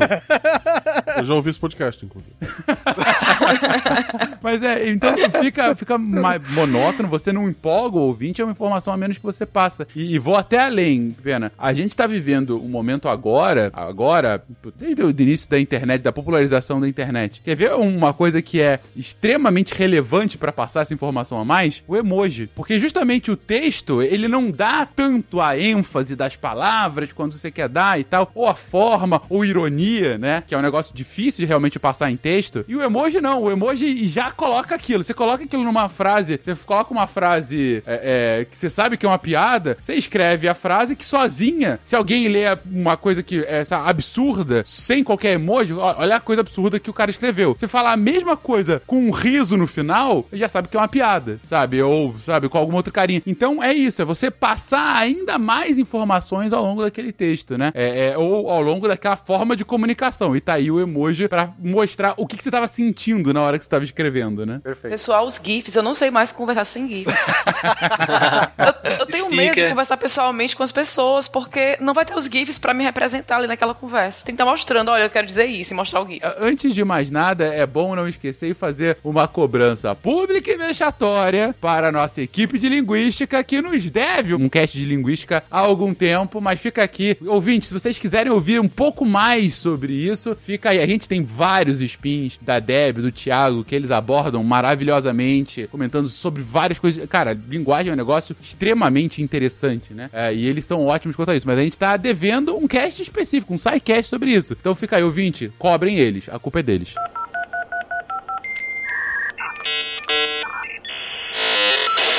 Lá por volta de 1940, ele, ele vai trabalhar lá em Princeton e aí ele encontra alguns desses físicos super renomados, tipo John von Neumann, o Albert Einstein. E é muito interessante que ele fala nesse documentário. O documentário não é exatamente verdade, quer dizer, é. É um É, filme é. documental, né? Ele não é bem um documentário. Tem umas atuações, né? Porque a gente já sabe que o Shannon já faleceu. Tem um ator interpretando, mas tem entrevistas com pessoas da área e é super bacana. É, meio que tá recuperando informação real, né? Assim, eles só estão meio que exatamente. interpretando. Mas enfim, aí o, o, o Shannon lá do documentário fala que. A, a- a repórter pergunta, né? Mas e aí, você conversou com eles, você encontrou esses caras e você é genial, né? Porque, tipo, a gente tem hoje que o Shannon é um desses grandes gênios, né? E aí ele fala assim: bom, eu encontrei com eles, mas eu não sei se eles encontraram comigo, né? Se você perguntar pra eles, você encontrou com o Shannon, acho que eles não vão falar, porque eles não, não vão se lembrar de mim, né? E, mas aí ele fala assim, ela pergunta, mas você perguntou suas- sobre as suas ideias, você falou com ele sobre essas ideias, né? E aí ele meio que dá a entender de que não, porque ele tinha muita vergonha. Os caras estavam pensando sobre a física do universo, as leis básicas e tal, e ele tava falando sobre algo de, de informação. Nessa hora do documentário, eu falei assim: não, fala com Einstein. Porque essa coisa da informação, Fencas, tem uma importância brutal hoje na física. É, e o próprio Einstein se debruçou muito sobre isso. A questão da informação, a gente tem o princípio da localidade, essa questão sobre você passar a informação mais rápido que a luz. É uma área muito interessante. Hoje, assim, a gente tem paradoxos. A gente vai falar sobre o teorema, sobre o paradoxo do buraco negro, de informação do buraco negro, que é algo muito atual, muito importante. Sabe, a, a informação não é só uma questão de como, né, assim, a gente pode extrapolar essa informação dentro do, do ramo da física de uma maneira que não é simplesmente comunicação de pessoas ou entes, tá nas próprias bases da realidade essa questão da informação. Então, Fencas, existe um conceito que a relatividade restrita trouxe, que era da que a gente chama da localidade na física, ou da realidade local. O que, que é isso? Ah, o Einstein mostrou que a luz é a coisa mais rápida, é a velocidade mais rápida que você pode, é, qualquer coisa pode ser acelerada, pode chegar, pode alcançar. Né? Isso inclui é, matéria, inclui né, a luz propriamente dita, qualquer coisa. Então, existe. é, a gente chama que a realidade é local se qualquer informação que você pode transmitir para outra pessoa viaja no máximo a velocidade da luz. Se você conseguir transmitir algo mais rápido do que a velocidade da luz, você teria problemas de causalidade. Ou seja, poderia cair naqueles paradoxos do avô, sabe? Tipo, cair no mundo de Dark, assim, basicamente. Você, você matou o seu avô, você é o seu avô, você começa a entrar numa coisa muito louca. Beleza, então dá um corpo, né? A- a- a- depois de Einstein, depois da teoria, teoria da relatividade, a gente entendeu que a velocidade da luz dita o tempo. É, é- é- o tempo ele se propaga no espaço. É uma, né, o espaço-tempo é uma coisa que, que, que não existe instantâneo. Você não pode ter coisa instantânea. Beleza. Só que aí surge a quântica. E a quântica zoou tudo isso. Porque existe um negócio chamado colapso da, da função de onda. A gente já falou isso no caso de quântica. Você tem uma onda, né, uma função de onda que descreve, por exemplo, uma partícula, um estado quântico, ou qualquer coisa, porque todas as coisas são feitas de partículas. Então, a realidade macroscópica é, no fundo, o resultado dessa, dessas funções de onda. Elas, elas se definem em alguns momentos, elas se colapsam, elas mudam de estado, elas, elas mudam de, de, de forma. E você pode criar, por exemplo, estados emaranhados, duas partículas quânticas que elas estão com uma ligação, um emaranhamento, que se eu medir uma dessas partículas, isso vai fazer o colapso da função de onda da outra partícula. Essas duas partículas estão ligadas à mesma função de onda. Então, se eu meço uma, eu estou definindo a outra, mesmo que essa partícula esteja infinitamente longe. E aí o Einstein, quando viu isso, ele ficou doido, porque eram as discussões que ele tinha com o Niels Bohr, eram não foram momentos assim, vários anos que eles discutiam isso nas revistas, nos papers, era muito legal isso. E ele ele falou assim: "Não, peraí, isso aqui tá violando a localidade, porque se você tá, faz uma medição, né, o Einstein ele sempre se posicionou contra, ele sempre achava que existia variáveis ocultas nos sistemas quânticos. Ele achava que nessa função de onda não era, era uma aproximação que no fundo tinha algumas coisas que a gente não podia ver, era o tal Deus não lança dados, tipo, não pode ser aleatório, tem que ter alguma coisa, uma realidade objetiva por trás, não pode ser essa random, randomização. Então, é, ele fala, ele propôs um, um, um exercício mental é, chamado que a gente chama hoje de paradoxo EPR, é, de Einstein, Podolsky e Rosen. Foram os três cientistas que meio que bolaram isso para quebrar a física quântica. Ele falou assim: não, vamos quebrar. Agora a gente. Né, a ideia era sempre ter, achar um ponto que falhava. Pro... Aí o Bohr, que era da escola do dinamarqueses, que tinha toda aquela coisa, ele ia ter que bolar uma outra traquitana para se defender. Essa é a graça. E aí ele basicamente é, propôs esse, um experimento lá que você media essas variáveis. Eu não vou entrar muito em detalhes, senão seria muito longo aqui. Já falei isso em outros casts. Mas para tentar propor aí que você passaria informação é, instantânea mais rápido que a luz, quebraria e tal, não sei o que. E aí falava que a, a quântica estava incompleta. Isso se discorrer, depois uh, surgiu um cara chamado John Bell que propôs um negócio chamado desigualdade de Bell para mostrar que não, não tinha variáveis escondidas. Isso é uma das coisas mais bonitas da física quântica, de resultados. É, ele propôs uma teoria, depois foi medido, e aí de fato a gente percebe que não tem variáveis escondidas. Quer dizer, é, não tem mais nada ali. Essa função de onda aparentemente é a parada mesmo, a gente não tem nada melhor. Só que como é que a gente resolve o problema da localidade? Como é que a gente resolve o problema da informação passar mais rápido que a luz? E aí a beleza que tá, não é a informação que viaja mais rápido que a luz. Então assim, você pode, a gente chama de a, a quântica não local, não existe localidade na quântica. Você pode sim transmitir, é, que não é informação, você pode sim ter um estado conjugado que se move, que colapsa mais rápido que a luz. Então, ou seja, uma partícula, eu estou aqui na minha casa medindo, fazer um experimento que está conjugado com na sua casa, Fencas, ok? É, e aí eu estou medindo um fóton, você está você tá medindo outro fóton. Quando eu faço a medição do meu fóton, a resposta que dá no meu altera imediatamente o seu. Uhum. E aí, se você fizer uma medição do seu, você ele não mais tem a opção de, de, de, de ter dois, dois casos. Porque quando eu, de, quando eu faço a medição no meu, ele vai se é, definir entre 0 ou 1, um, ou para cima ou para baixo, tanto faz. E altera automaticamente o seu fóton. Então, isso é instantâneo, mais rápido do que a luz. Quer dizer, não é que levou um tempo até essa informação, entre aspas, de um fóton falar com outro fóton. Olha, ele me mediu aqui, deu para cima. Fica você para baixo para dar tudo certo, que tem que estar em estados conjugados. Não existe isso, é instantâneo. Aí você fala assim, então ok, acabou de violar a questão. A questão é que isso não viola a informação porque eu não tenho como me comunicar em nada com você usando esse aparato. Eu não tenho como passar nenhuma informação, porque você não sabe que eu fiz a medição. Você, Fencas, você, você só tem um fóton que você não vê. Você tem que medir para você ver o fóton. Não é assim, ele aparece, brilha para você. Você tem que fazer uma pergunta para ele. Você tem realmente fazer uma medição, tá? Você tem que usar um sensor, alguma coisa que meça. É, e se você medir sem eu ter medido, tem 50% de chance do fóton estar tá para cima ou para baixo. Mas se eu já tivesse medido, quando você medir, ele não tem mais 50% de chance. Ele vai estar com certeza na posição oposta ao meu. Só que eu não sei que você mediu. E não tem como eu saber, porque para eu avisar que eu já medi e assim você tirar alguma informação disso, eu tenho que comunicar com você, falar assim, Fencas, já medi, Pepe, já tirei a vela.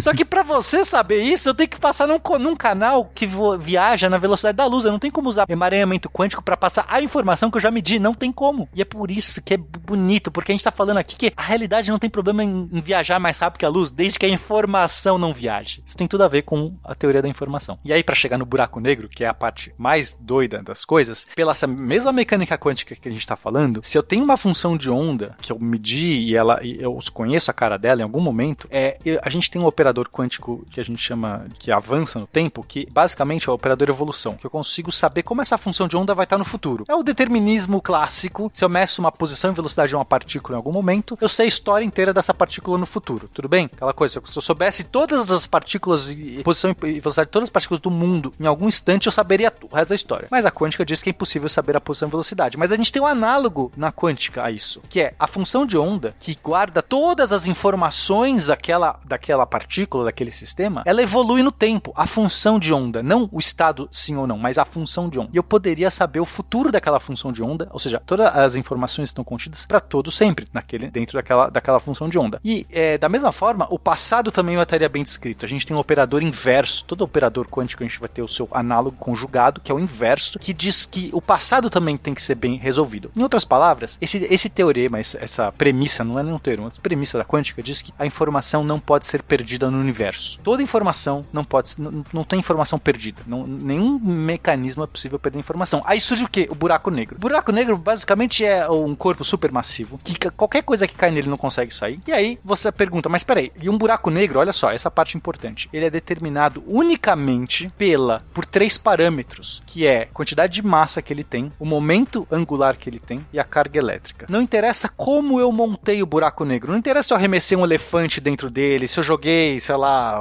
é, outro, é, gases e tal. Não importa como eu montei o buraco negro. Se dois buracos negros montados de maneiras diferentes tiverem a mesma massa, momento angular e carga, eles serão iguais, vão ser indistinguíveis.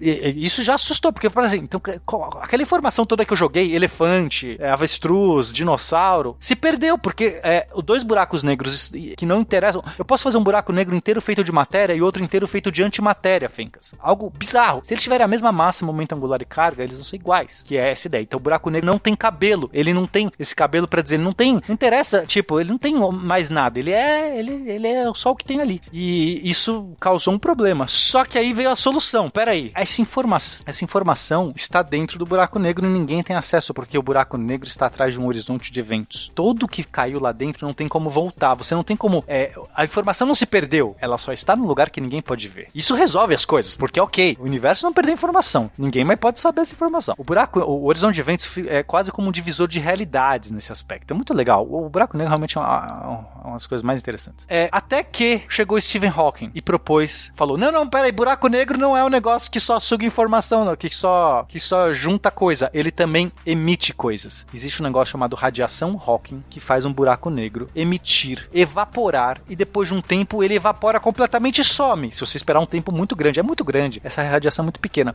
E o Stephen Hawking mostrou que essa radiação é uma radiação térmica. Ela não tem informação, ela é entropia máxima. Se você, tipo, tem uma sala e toca fogo nessa sala, você, você medindo a luz que sai dessa sala, você não sabe mais nada do que tem lá dentro. A informação, a informação não se, de fato não se perdeu, mas é, é fazendo um análogo macroscópico, ok? A informação está lá nos bits quânticos da, da, da função de onda. Mas para efeitos macroscópicos, você incinerou aquela sala inteira, você fala assim, eu não sei, um, um perito perdeu aquela informação. Tudo bem? No, no, no mundo macroscópico, faz sentido isso, Fencas? Uhum. Seria o análogo a isso. O buraco negro virou a fornalha que queimou toda aquela informação e quando ele libera a radiação, essa radiação não tem informação de nada. Ela é simplesmente calor, o estado mais, mais é, entrópico. E aí, depois que o buraco negro evaporou, todos aqueles elefantes e dinossauros que eu joguei se perdeu. Quer dizer, aquela informação da história daquele buraco negro, da história que existiu, aquelas coisas, se perderam. Isso é crítico. Isso é das coisas mais fundamentais da realidade. A gente tá, agora a gente tá entrando nessa filosofia da realidade. E esse é um dos paradoxos mais doidos que a gente tem até hoje. Existem várias elucubrações de resolver. Alguns falam que a radiação que sai não é tão calorífica assim, ela tem um pouco de informação, que a gente chama de o buraco negro não é, não é tão é, careca, ele tem algumas, alguns pelinhos. Outras teorias é, é, lidam com o fato de que você tem alguns fenômenos que acontecem no horizonte de eventos que preservam essa informação. Outras falam que você perde a informação mesmo, e aí, em algumas condições, você pode perder. O universo não, não respeita a questão da informação. Ou seja, ainda é uma bola de neve e as coisas estão acontecendo. Mas é, o Shannon nunca imaginou. Se ele imaginasse tudo isso, ele teria falado com Einstein. Ah, teria sim. Gente, não vou abdicar de fazer um resumo, porque foi bastante, bastante informação. Mas, assim, os pontos principais do, do que o Pena comentou é. Primeiro, eu acho que fica claro a questão de que não há informação mais rápida do que a luz. Pode haver outras coisas mais rápidas do que a luz. Por exemplo, essa ligação entre estado, entre partículas entrelaçadas, né, com, com o estado quântico, mas não há informação possível que possa é, percorrer uh, o universo mais rápido do que a luz. Esse foi o primeiro ponto a ser colocado. O segundo ponto é, até algum tempo atrás, uh, achava-se que nenhuma informação é efetivamente perdida no universo. Ela continua aí, ela é transformada e tudo mais, mas ela não, não é perdida. O buraco negro, num primeiro momento, pareceu que fazia com que isso fosse perdido. Depois viram uma outra abordagem que, na verdade, ele não faz que ela se perca, e sim ele transporta para outro lugar que a gente não consegue acessar. além do horizonte de eventos. E aí depois veio o Hawking falando: não, ele perde mesmo, ele queima tudo, ele é o destruidor do universo, é o destruidor de mundos do Oppenheimer. e aí outras pessoas falam: não, não é bem assim, Hawking. Talvez ele só transforme em algo que a gente não consegue entender, mas a informação ainda tá lá. E ainda há esse debate, não temos uma conclusão. Até porque buraco negro é algo. É, é sempre um, um, passo além, né? É difícil da gente, é, é, de fato, testar qualquer coisa. É sempre realmente mais no, no mundo das hipóteses e de se faz sentido matematicamente coisa do gênero. Enfim, tá aí a, a colocação. No final das contas, é por isso que buraco negro não tem cabelo. Ou será que tem e a gente não consegue ver? Fica aí a discussão para, para os próximos capítulos. Eu tenho a dizer que a minha conexão caiu aqui e não tem redundância melhor do que o Fencas falando sobre o que o Pena explicou. É, beleza. Não, o Fencas é incrível mesmo, cara. Eu fico impressionado.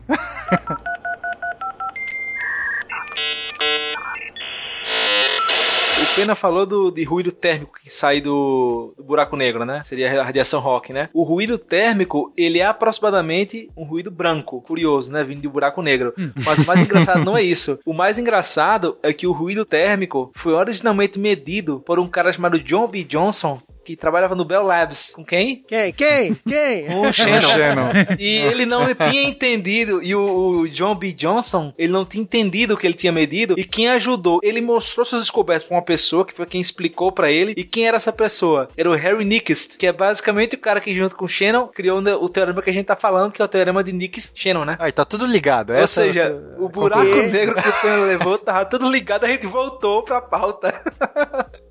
Obrigado, Marcel. Obrigado. Você, cara, era exatamente. Excelente gancho agora. Inclusive que o Bell, o Bell Labs, que hoje uma parte se chama Shannon Labs também, olha aí. Olha só. Então, voltamos aqui resgatada a pauta depois desse pequeno adendo de quase 15 minutos, mas que, que vale a pena aqui. Não, porque eu acho que que entrou é, realmente. É, ah, e só para complementar isso, gente, a gente falou em um monte de cast sobre esses tópicos. Alguns que eu lembro de cabeça, claro, os dois de mecânica quântica, em que a gente explora o porquê desse entrelaçamento, por que se um vai para cima, outro tem que ir para baixo, né? E a gente já tinha também abordado essa questão da, da, da localidade, da velocidade da luz. Sobre buracos negros, a gente tem um cast sobre buracos negros em específico, em que a gente fala essa questão dos cabelos, já a gente escreve com mais profundidade também. Ah, e em alguns casts aqui ali de relatividade também, a gente já citou algumas coisas aqui. Então, assim, tem um monte de cast passado sobre física mais hardcore. Caso vocês queiram se aprofundar sobre o assunto, tem aí algumas horas de diversão pela frente. Mas antes disso, acabe esse episódio, então vamos voltar a ele aqui. Voltamos à vida do Shannon e a sua contribuição para toda essa discussão. De fato, ele não tinha ideia que iria para algo tão longe, buracos negros com cabelos ou não, mas ele vai ter sim uma, uma, um impacto profundo na forma como a gente entende a própria comunicação e é isso que a gente estava descrevendo até agora, né? E, e como que é isso? Ele de fato ele constitui uma teoria da comunicação. Isso já existia. Como é que é o impacto dele para esse campo? Não, exatamente. O que você mostrou, ele realmente, essa é, é a palavra. Ele construiu, como a gente vem falando, e o Pena falou desde o início, ele construiu a teoria. Tanto que os próprios artigos, os próprios trabalhos deles são a base de tudo que se estuda hoje em teoria da informação. Como a gente falou, ele em 1940, 1938, ele publicou a tese, que a gente já colocou aqui, que o professor de Harvard falou como sendo a tese mais brilhante do século, mais famosa, mais, mais usual do século. E a partir disso ele foi indo para os institutos de matemática. Em 1940 ele foi tra trabalhando um tempo ali, ele foi mostrar o resultado do seu trabalho no MIT sobre o analisador diferencial. E aí ele começou, em, a gente pode dar um salto, que aí em 48 ele publica propriamente o que é o artigo científico que é nomeado uma teoria matemática da comunicação. E ele trabalha justamente focando essa ideia da, de codificar a informação, que é o que a gente está falando desde o início, que é você transformar em sims ou não, você transformar em zero em uns. E com todo esse trabalho, ele foi publicando, fazendo toda uma teoria da comunicação com o matemático Warren, é, Weaver e que ele produziu, ele publicou em um livro o artigo que ele já tinha publicado, um complemento ao artigo que ele já tinha publicado em 48, e o livro se chama justamente Teoria Matemática da Comunicação. E isso popularizou os conceitos dele. É, foi, foi aí que ele começou a ficar não um, uma sombra de Einstein, como o Pena falou, né? Agora agora, com esse livro, ele já poderia falar com o Einstein numa boa. que ele já, ele já foi ficando mais famoso. E entre 46 e 53, a gente já pode falar aí que a gente tá num período pós-guerra, né? Ele, ele integrou temporariamente um grupo reunido chamado Ma Ma MACE, né? Em inglês acho que seria MACE Conferences, que trabalhou com uma gama de matemáticos famosos e o Shannon ficou famoso justamente por ter fundado a teoria da informação. A partir daí ele foi desenvolvendo o, os trabalhos dele, foi se ligando cada vez mais à criptografia, né? Nesse, até um período um pouco ali no, no meio da guerra e o pós-guerra, que ele começou a se envolver mais com estudiosos, ele chegou a ter contato com Alan Turing. O Alan Turing foi para os Estados Unidos é, expor os conceitos dele, todo o conceito que ele tinha feito em criptografia na máquina dele, e a partir daí ele também foi se interessando cada vez mais por criptografia. A, a teoria dele faz muito sucesso é, de cara. E as pessoas ficam muito empolgadas, começam a, a, a fazer trabalhos em cima disso, só que é, eles começam a esbarrar em, algum, em algumas dificuldades. Né? Uma delas, inclusive, era de chegar no limite de velocidade. É, dentro dos conceitos lá que ele desenvolveu, existe uma velocidade limite. Acho que a gente até vai falar melhor isso mais pra frente. Mas existe uma, uma certa velocidade limite que você tem de, de passar informação. Mais rápido que isso, você perde informação. Você não consegue remontar a. a, né? Dependendo da quantidade de ruído que você tem no seu canal. Se não tiver ruído nenhum, tudo bem. Você pode passar informação à vontade. Mas sempre tem ruído, sempre tem dificuldades.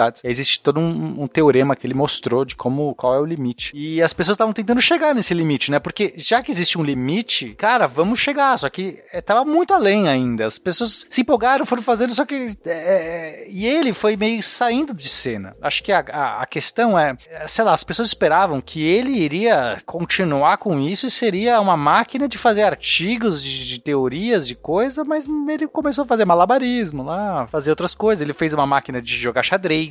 Assim, não é que ele. Eu, eu de fato eu falei de procrastinação, mas é, é, a Luísa tem razão. É que ele gostava de muita coisa. Ele fazia muitas coisas, sim. Ele se interessava por, por sabe, construir coisas diferentes. Então ele foi fazer a tal da máquina de xadrez dele que era incrível. A máquina, é, naquela época, né? A gente tá falando aqui, acho que década de 60, conseguia jogar xadrez. Não jogava o jogo inteiro, mas conseguia jogar os últimos movimentos do xadrez. Vai, a gente tem uma. No xadrez tem uma fase que a gente chama de, de finalização, de final, que é quando já meio que as coisas já estão um pouco mais definidas, mas ainda é uma fase super importante, é muito difícil, inclusive, de você jogar. Tem gente que é especialista nisso. Enfim, ele fez uma máquina que conseguia jogar xadrez nesse nível. E ele já estava prevendo nisso que o computador iria bater o, o ser humano. Ele sempre foi favorável, né? ele já entendia nesse tempo todo o potencial da máquina. Né? A gente está falando aqui ainda, a inteligência artificial, o conceito de inteligência artificial estavam nascendo, estavam se desenvolvendo, estavam no berço. E ele, ele foi um dos caras que estava já, já visualizando. Ele, ele fez um, um, um, ratinho, um labirinto, que você tinha um ratinho que não era, que era um rato eletrônico, era um, era um ratinho todo que andava pelo labirinto. E ele conseguia lembrar, ele, ele ia ter que descobrir o labirinto, era o labirinto aleatório. Depois que o ratinho chegava no final, o ratinho conseguia reproduzir o caminho inteiro. Ele tinha memória. Conceito extremamente rebuscado numa época que não tinha nem computador direito, que os computadores estavam nascendo. Ele fez um dispositivo todo eletrônico, todo elétrico, com essas engrenagens que conseguia manter memória. Coisas muito interessantes. Mas, na teoria da informação mesmo, que era bom, que as pessoas estavam lá entregadas, ele. Ah, ah, depois eu brinco com isso aí. Eu tô brincando com outra coisa. Deixa eu fazer meu malabarismo. É, ele fez, é, o, o Pena falando, né? Ele, ele fez um dispositivo também para resolver o cubo de, de Rubik, que é o cubo mágico. Então ele gostava de jogos, entendeu? ele trabalhou também no primeiro computador portátil, por exemplo. Ele foi o co-inventor do primeiro, junto com o Torp, ele foi o inventor do primeiro computador portátil que se tem ideia. Que era pra o quê? Pra conseguir ganhar na roleta. É matemático naquela época gostava de ir pra, pra Las Vegas, é impressionante.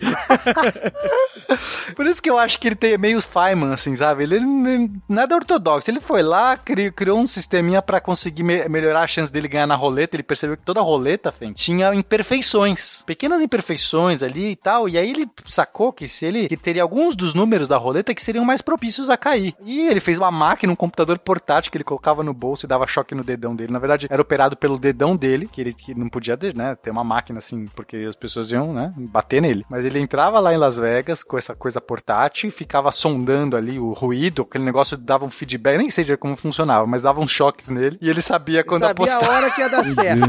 é, era um trapaceiro safardano. Gente, ele pensou assim, eu criei um teorema, que a gente vai falar sobre o teorema daqui a pouco, e envolve a criptografia, agora se virem aí pra criptografar vocês, eu já Isso. fiz minha parte. Agora eu vou ficar rico. Já, pronto, agora eu vou ficar aqui na minha, tá bom. Já fiz a minha minha parte, eu dei a ideia. Né? Façam agora o show de vocês. É, vou ficar aqui na roleta jogando xadrez com a minha máquina e vendo meus ratinhos eletrônicos nos labirintos. Essa é a minha diversão. Eu já fiz minha parte, se virem. Andando de monociclo e jogando e fazendo malabarismo. Não pode esquecer essa parte. Dentro da teoria da comunicação, a gente pode falar que ele, ele realmente se debruçou um pouco mais sobre criptografia, que ele publicou uma teoria matemática da criptografia, ele, ele depois botou um outro que foi a teoria da comunicação de sistemas secretos, e a partir daí o trabalho foi se desenvolvendo, ele continuou, ele, ele continuou trabalhando na área até muito longevamente, mas com certeza essas ideias de 48, de 40 a 48 foram as que foram sendo trazidas e evoluídas até hoje. Ele começou a trabalhar no, propriamente dito, ele começou a trabalhar no MIT em 56 e ele trabalhou lá até 78. E a, a gente tem diversas homenagens a ele até hoje, ele faleceu em 2001 e uma uma coisa assim, um, um fato de ironia do destino, né? Porque ele acabou sofrendo doença de Alzheimer, então é irônico um cara que trabalhou tanto pra informação no fim da vida começar a sofrer com a perda dela, né? E assim a gente termina um Perdeu. filme Netflix na mó bad. É Exatamente. verdade, cara. Que, que, que coisa triste. né? Ele teve seu próprio buraco negro. Como tem que ser. É assim mesmo.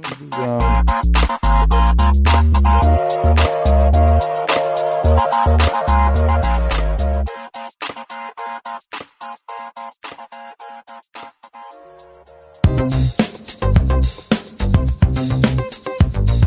Mas bem, vamos comentar um pouquinho sobre o teorema em si, o teorema que dá nome a esse cast, né? É entender de fato é, o porquê de toda uma disciplina for ter sido fundada em cima dele, né? É, o Shannon, como já foi mu- muito falado aqui, ele se preocupou, ele teve essa, essa preocupação que ainda ninguém tinha tido em como otimizar a informação. Então, ele fez um modelo matemático para a informação, né? Fez um diagrama. Olha, eu tenho aqui é, a origem da informação, de onde ela vai sair, tem um canal por onde essa informação vai passar. Nesse canal, dependendo do canal, vai ter algumas é, alterações, né? Que a gente vai conhecer daqui a pouco, vou falar, que é a relação sinal-ruído. E a informação vai chegar é, no, em outro, do outro lado, né? No receptor. E esse receptor vai é, ver o que entendeu dessa informação para daí a comunicação ser completa. E essa informação, como a gente já falou antes, pode ser totalmente entendida ou não. E o que não se entende é o que se perde, digamos assim, né? Seria o erro. Então a sacada dele foi entender que esses canais de informação,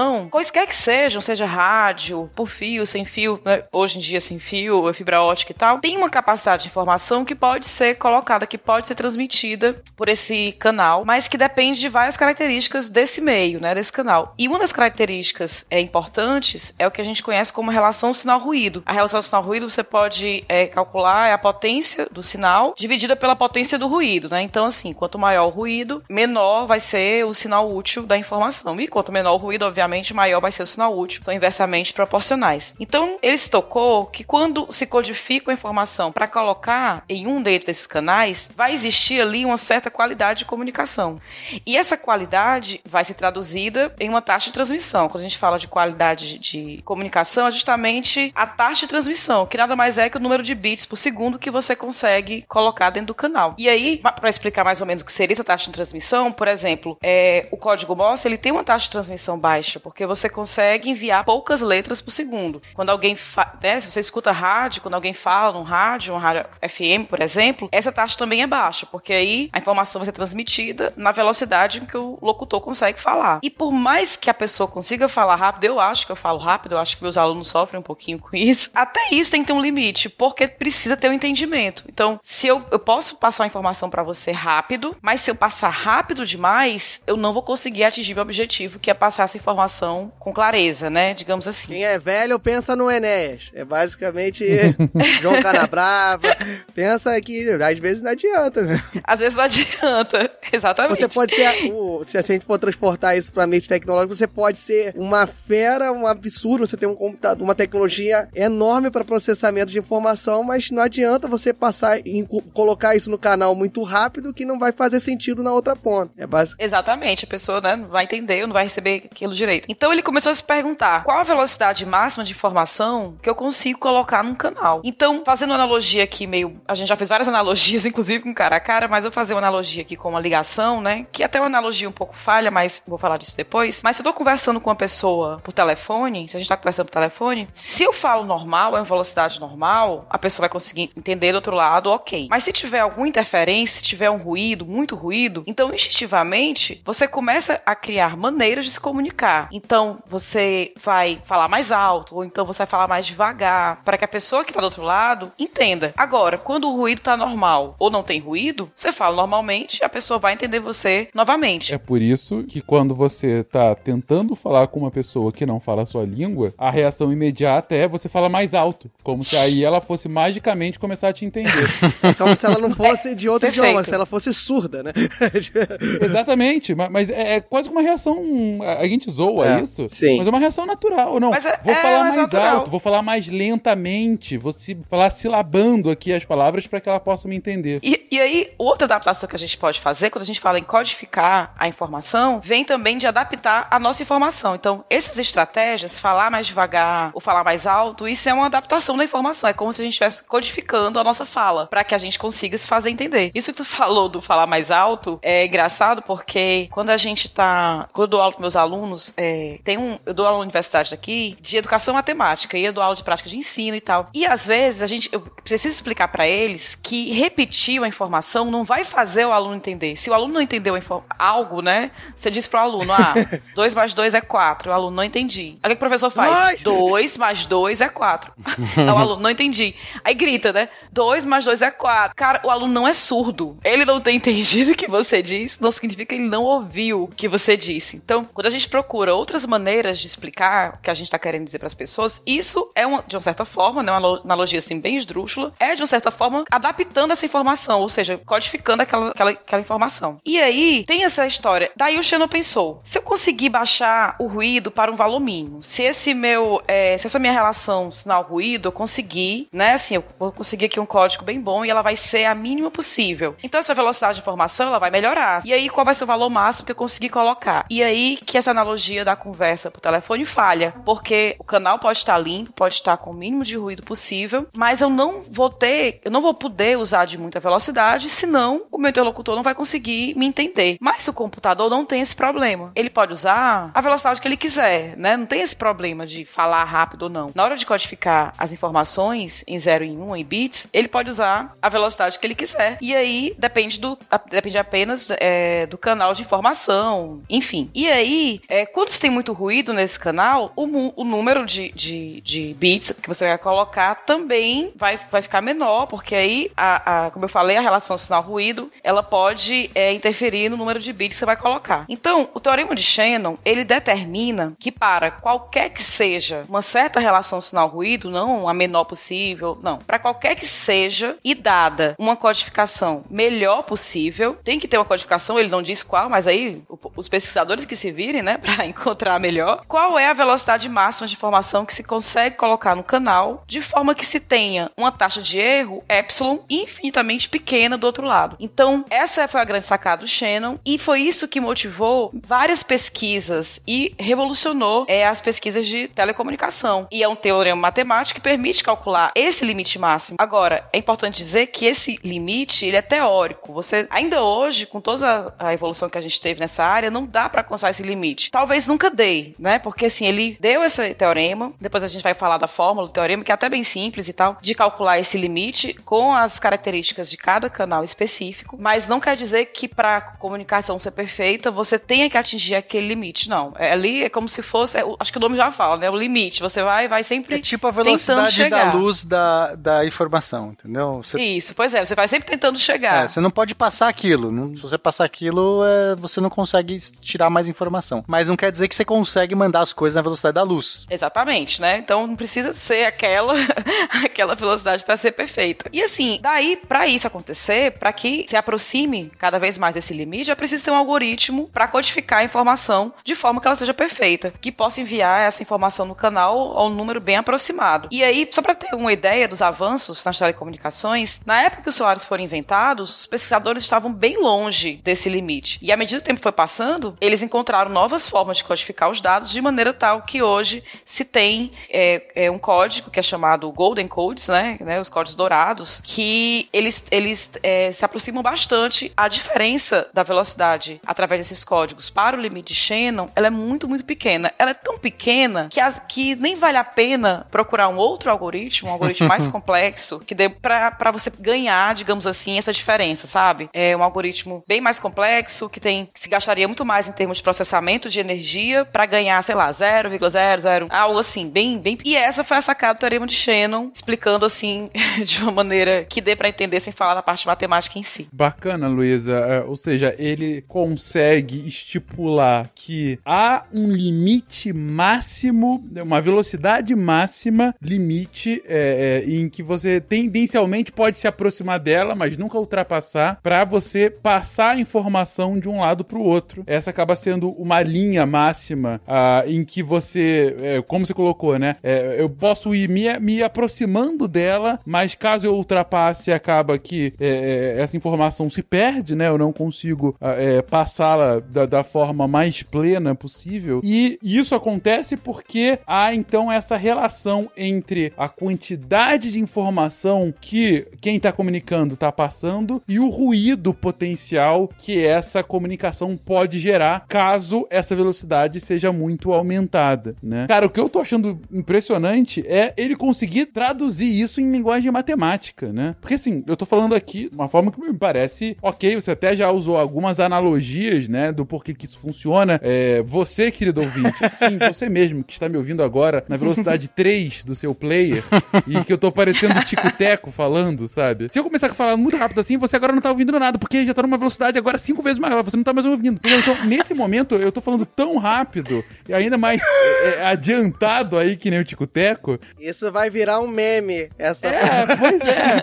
Então, é, é, é, tende-se a perder, mas isso aqui eu tô usando um exemplo prático e você tá experimentando esse exemplo. O, o que me, me parece muito impressionante é você poder quantificar isso a partir de uma fórmula e mostrar então onde é que estaria esse limite. E o Shannon conseguiu fazer isso. É, e mais que isso, né, que é aquela relação que a gente tava conversando, que ele mostrou que também não depende só do quão hábil você é para conseguir passar aquela informação, ou tão hábil você é para codificar aquilo. Assim, é, em que exemplo que a gente pode falar isso? Não adianta você ser um mestre da codificação, você, naquele jogo do cara a cara que a gente, que a gente tava brincando, né? Você fazer uma série, a série perfeita de perguntas que você precisa do mínimo de sims ou nãos para conseguir passar para outra pessoa qual é, qual é a informação que você gostaria de passar. Não adianta você ser isso é, sem considerar o material que tá fazendo essa transferência de informação, entendeu? Então, não adianta você ser um mestre da, da você ter desenvolvido um super algoritmo de, de codificação de imagens se você vai tentar passar isso por um fio telefônico. O fio telefônico ele vai barrerar a velocidade que você vai conseguir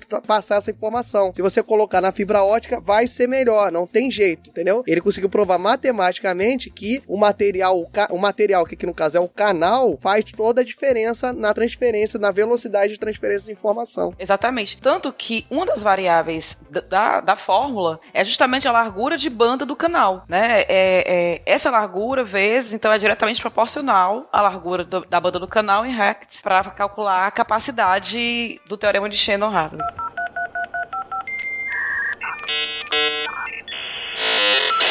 Cara, eu tô achando realmente muito impressionante como ele conseguiu juntar dois mundos que aparecem tão distintos na minha cabeça, né? É, é, e conseguiu fazer essa quantificação nesse nível. E a questão, acho que mais interessante que a gente consegue extrair do cast é como ele chega a isso, né? Porque assim, faz todo sentido, né? Esse, esse caminho. Esse caminho desde entender que da comunicação lá, do, do binário, do booleano, para traduzir isso em comunicação e chegar aqui de fato em quantificar isso, a, fato, a, mostrar que ah, esse aqui é o limite que você pode falar por conta disso, disso, disso. E tá aí a minha fórmula explicando o porquê. É, não, não era qualquer coisa esse cara, não, hein?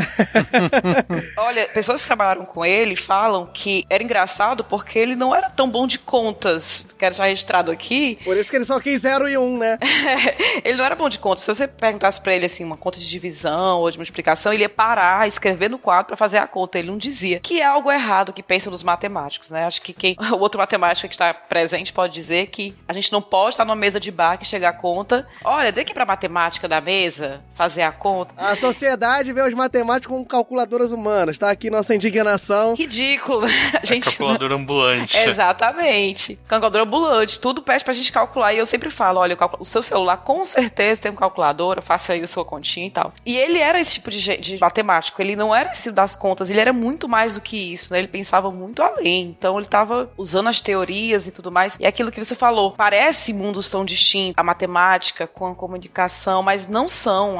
né? A gente tem essa ideia errada, mas tá muito pertinho. Eu brinco muito com meus alunos que eles sempre estão falando mal da matemática, tadinha. Ela é injustiçada, porque até pra ficar postando no meu Facebook, eu mandando coisas no meu WhatsApp falando mal da matemática, você precisa dela. Se não tivesse ela, não estaria fazendo isso. Então, sejam mais legais com a matemática e os matemáticos. E o Pena? Eu amo vocês, matemáticos. Tira esse ódio do seu coração, Pena. Se eles resolverem os problemas do Twitter Pera aí, e do tá ruim, ah, eu não tô e da, ouvindo. da Como é comunidade tá a do SciCast, informação? eu Pera vou amá-los mais. O canal não tá bom, tem muito ruído. Só pra encerrar, Fênix, óbvio que o, o teorema, você calcular isso é muito importante, mas algo que é revolucionário também, que a gente às vezes talvez não atribui tanto. a- a- o pessoal da área, com certeza, como a gente falou, Shannon não é conhecido do, do público comum, mas por exemplo, tudo que é digital hoje em dia, você põe na conta de Shannon, que ele justamente viu que você fazer uma comunicação, você traduzir a informação para zeros e uns, era, era um meio muito mais efetivo de você conseguir transformar, é, tra- é, transferir a, a informação sem erro, que foi o que o, o, o Pena falou lá no início. Pensa o seguinte, você tem uma, uma, uma, TV, ana- uma TV analógica que tem aquele chuviscado todo, às vezes você não consegue identificar muito bem, mas quando você transforma aquilo em zeros e uns, aquele, aquele ponto pro computador, né, pro receptor que tá recebendo aquilo, aquele ponto que ficou oculto, você pensa, ou ele é um zero, ou ele é um um. Então, provavelmente ali mais na frente eu vou conseguir, vou ter outras, outros blocos de informação que vai conseguir me tirar essa dúvida, porque naquele ponto específico eu, só, eu tenho uma dúvida que é de 50%, vamos dizer assim, binária, que um bloco mais na frente vai conseguir me tirar essa dúvida. Então, isso também foi uma grande revolução para a evolução da transmissão de informação. Sem contar, acaba sendo muito mais eficiente, né, Diogo? Porque você. É, é aquilo que a gente comentou logo no início. Ele conseguiu, ele conseguiu achar o átomo da informação. E a partir disso, se eu conheço o átomo da informação, é, é, dá pra entender como ele consegue evoluir é, as pesquisas deles a, a partir daí, porque aí, digo, ele consegue começar a brincar realmente com aquilo, né? Ele que, que é tão brincalhão, né? Mas digo, vo- você tem muito mais capacidade de moldar como a comunicação pode ser feita, porque eu consegui achar a matéria-prima dela. A partir disso, eu, eu posso entender mais como ela, ela, ela acaba se desenvolvendo, como ela pode ser passada, e, e- e daí essa ligação, como a Luísa disse tão bem ali, de mundos que parecem tão distintos, mas que não são. São absolutamente complementares e, ou de outra forma até, é, quando a gente vai entre exatas e, e humanas aqui, na verdade são dois tipos de visões diferentes sobre o mesmo universo, que é a comunicação. A gente tá falando da mesma coisa, mas um tá com um foco mais nesse comunicar a partir de, de, dessa, de, de códigos binários e de fórmulas e tudo mais, e o outro vai de fato para uma, uma teoria mais linguística e tudo mais, mas que enfim, tá falando justamente desse mesmo universo. Cara, que, que cara interessante. É, às vezes eu fico quase indignado da gente não conhecer uma personalidade dessa tão importante pro desenvolvimento da tecnologia digital como um todo, tão importante pro desenvolvimento da forma como a gente melhor se comunica hoje em dia. Ah, e, putz, e, e mais do que tudo, tão importante por construir uma máquina, um rato que soluciona um labirinto de forma autônoma. Pior não conhecer a máquina que ele resolve a roleta. Eu acho isso é, muito ruim.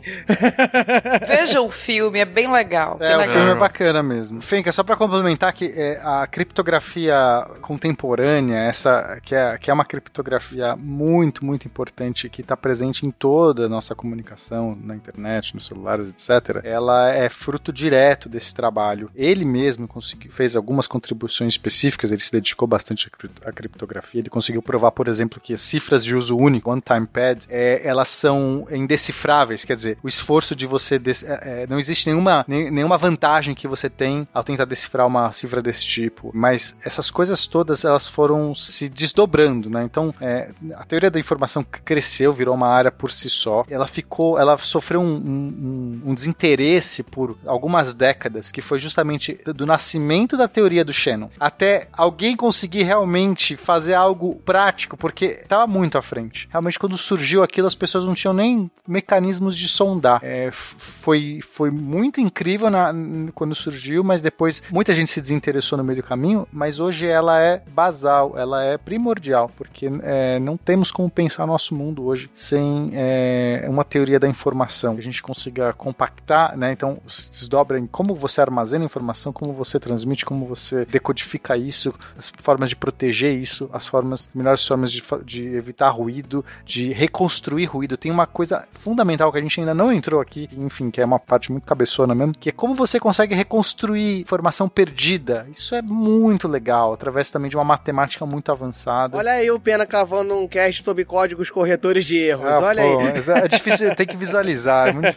Nossa, seria um- umas matrizes que você vai ter que ficar descrevendo, não dá. Mas enfim, pra mostrar assim que é, as pessoas da área endeusam muito, ou, ou tem, tem o Shannon quase como um Einstein, sabe? Como um, um, um desses, desses caras que, tipo, são primordiais, são fundamentais no, no ramo dele. Tem até uma galera que usa o código é, AS, né? After Shannon, tipo, pra dizer assim, ah, que ano que a gente tá? A gente tá no ano 10 After Shannon, tipo, depois do Teorema de Shannon. Pra você ver o grau como esse cara, ele é respeitado, é, o que ele conseguiu. Mais do que isso, essa personalidade muito interessante, muito legal, né? Eu acho que é quando a pessoa também tem toda essa, né? é, Não é, tipo, alguém que foi lá e só, né, estudou muito, fez um negócio. Ela tem também um monte de traquejos, um monte de curiosidades e deixa a vida, né, a coisa que ela construiu ainda mais divertida. Só, só pra mostrar a importância que o Pena falou, existe estátua dele em todos os institutos onde ele trabalhou ou estudou. só pra você ver. meu amigo. Vou chamar ele aqui em casa. Um cara que. É, é, é- por isso que eu digo que a gente, pra mim, eu fico até indignado de nunca ter ouvido falar dele. Pra mim, tá claro que foi um cara que ajudou a moldar o século XX. E, por consequência, é o nosso tempo agora, né? É, o impacto que ele teve com esses, com esses desdobramentos do seu teorema, de- das suas pesquisas. Cara, a, a tecnologia da informação, como a gente conhece hoje, seria outra não tivesse esse tipo de avanço. Então. é, entendo o porquê do, do AS aí, que que você traz. Agora, a, a perda que eu sinto pela morte prematura dele, por- principalmente por causa do Alzheimer, que tomou ele cedo, porque esse cara, no mundo que a gente vive hoje de inteligência artificial, ele estaria assim, sabe, fazendo muita coisa. Porque, tipo, era um cara que tava com uma visão tão à frente, as coisas não demoraram pra sair. Então, isso realmente é uma perda. Eu acho que ele seria um dos grandes pensadores e inventores e contribuidores dessa revolução da inteligência artificial que a gente vive hoje. Eu acho que os ratos que resolvem é, as, as- os enigmas deles, né, os labirintos, hoje em dia eles fariam os labirintos. É que, assim, o Shannon foi um cara que ele previu o futuro, né? Assim, ele, ele com a pesquisa dele... Fez ele... o futuro, né? Ele o fez, que o ele futuro, fez. É, ele fez o futuro que a gente conhece.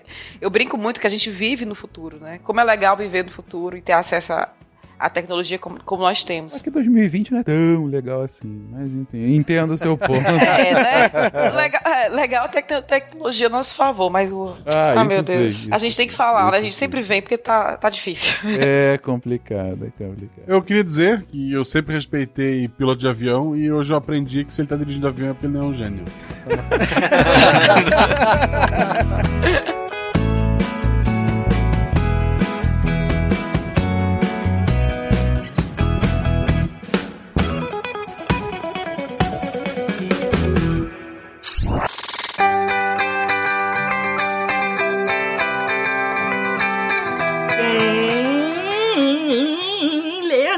semana, bandeira aqui, que já vai fechar. Eu li. Você que vai ditar as regras hoje, Nimi.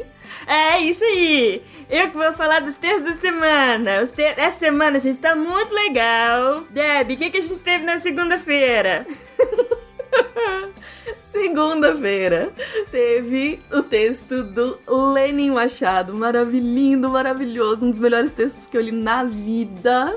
História da cultura alimentar, estrangeirismos. Ele vai falar do que que a gente trouxe, as influências externas na nossa culinária. Tá absolutamente incrível, imperdível, imperdível. Terça-feira, anime, você fala? Terça-feira teve assim a primeira fase dos direitos humanos do do André Trapani. É, essa, esse texto é muito bom, muito, assim, ele, ele conta tudo muito direitinho, as várias etapas, assim, muito, muito bom.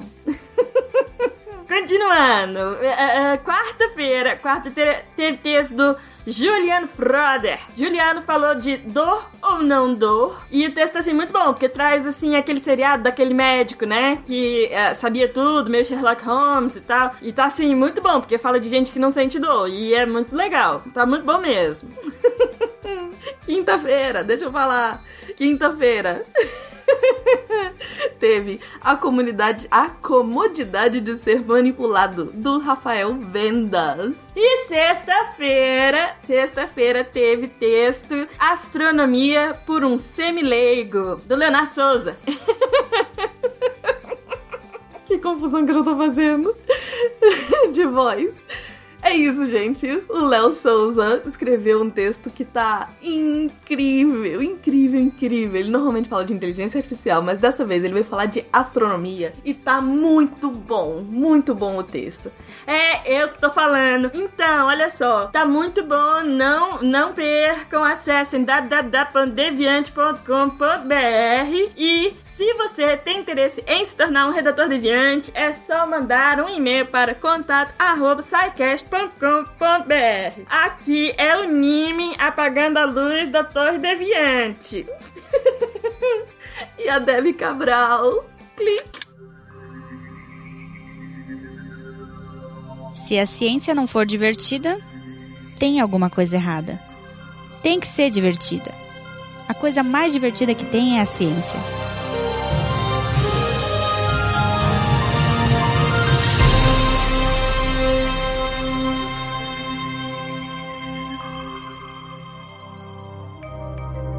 Este programa foi produzido por Mentes Deviantes. deviante.com.br. Este programa foi editado por Tapcast. Edições e produções de podcast.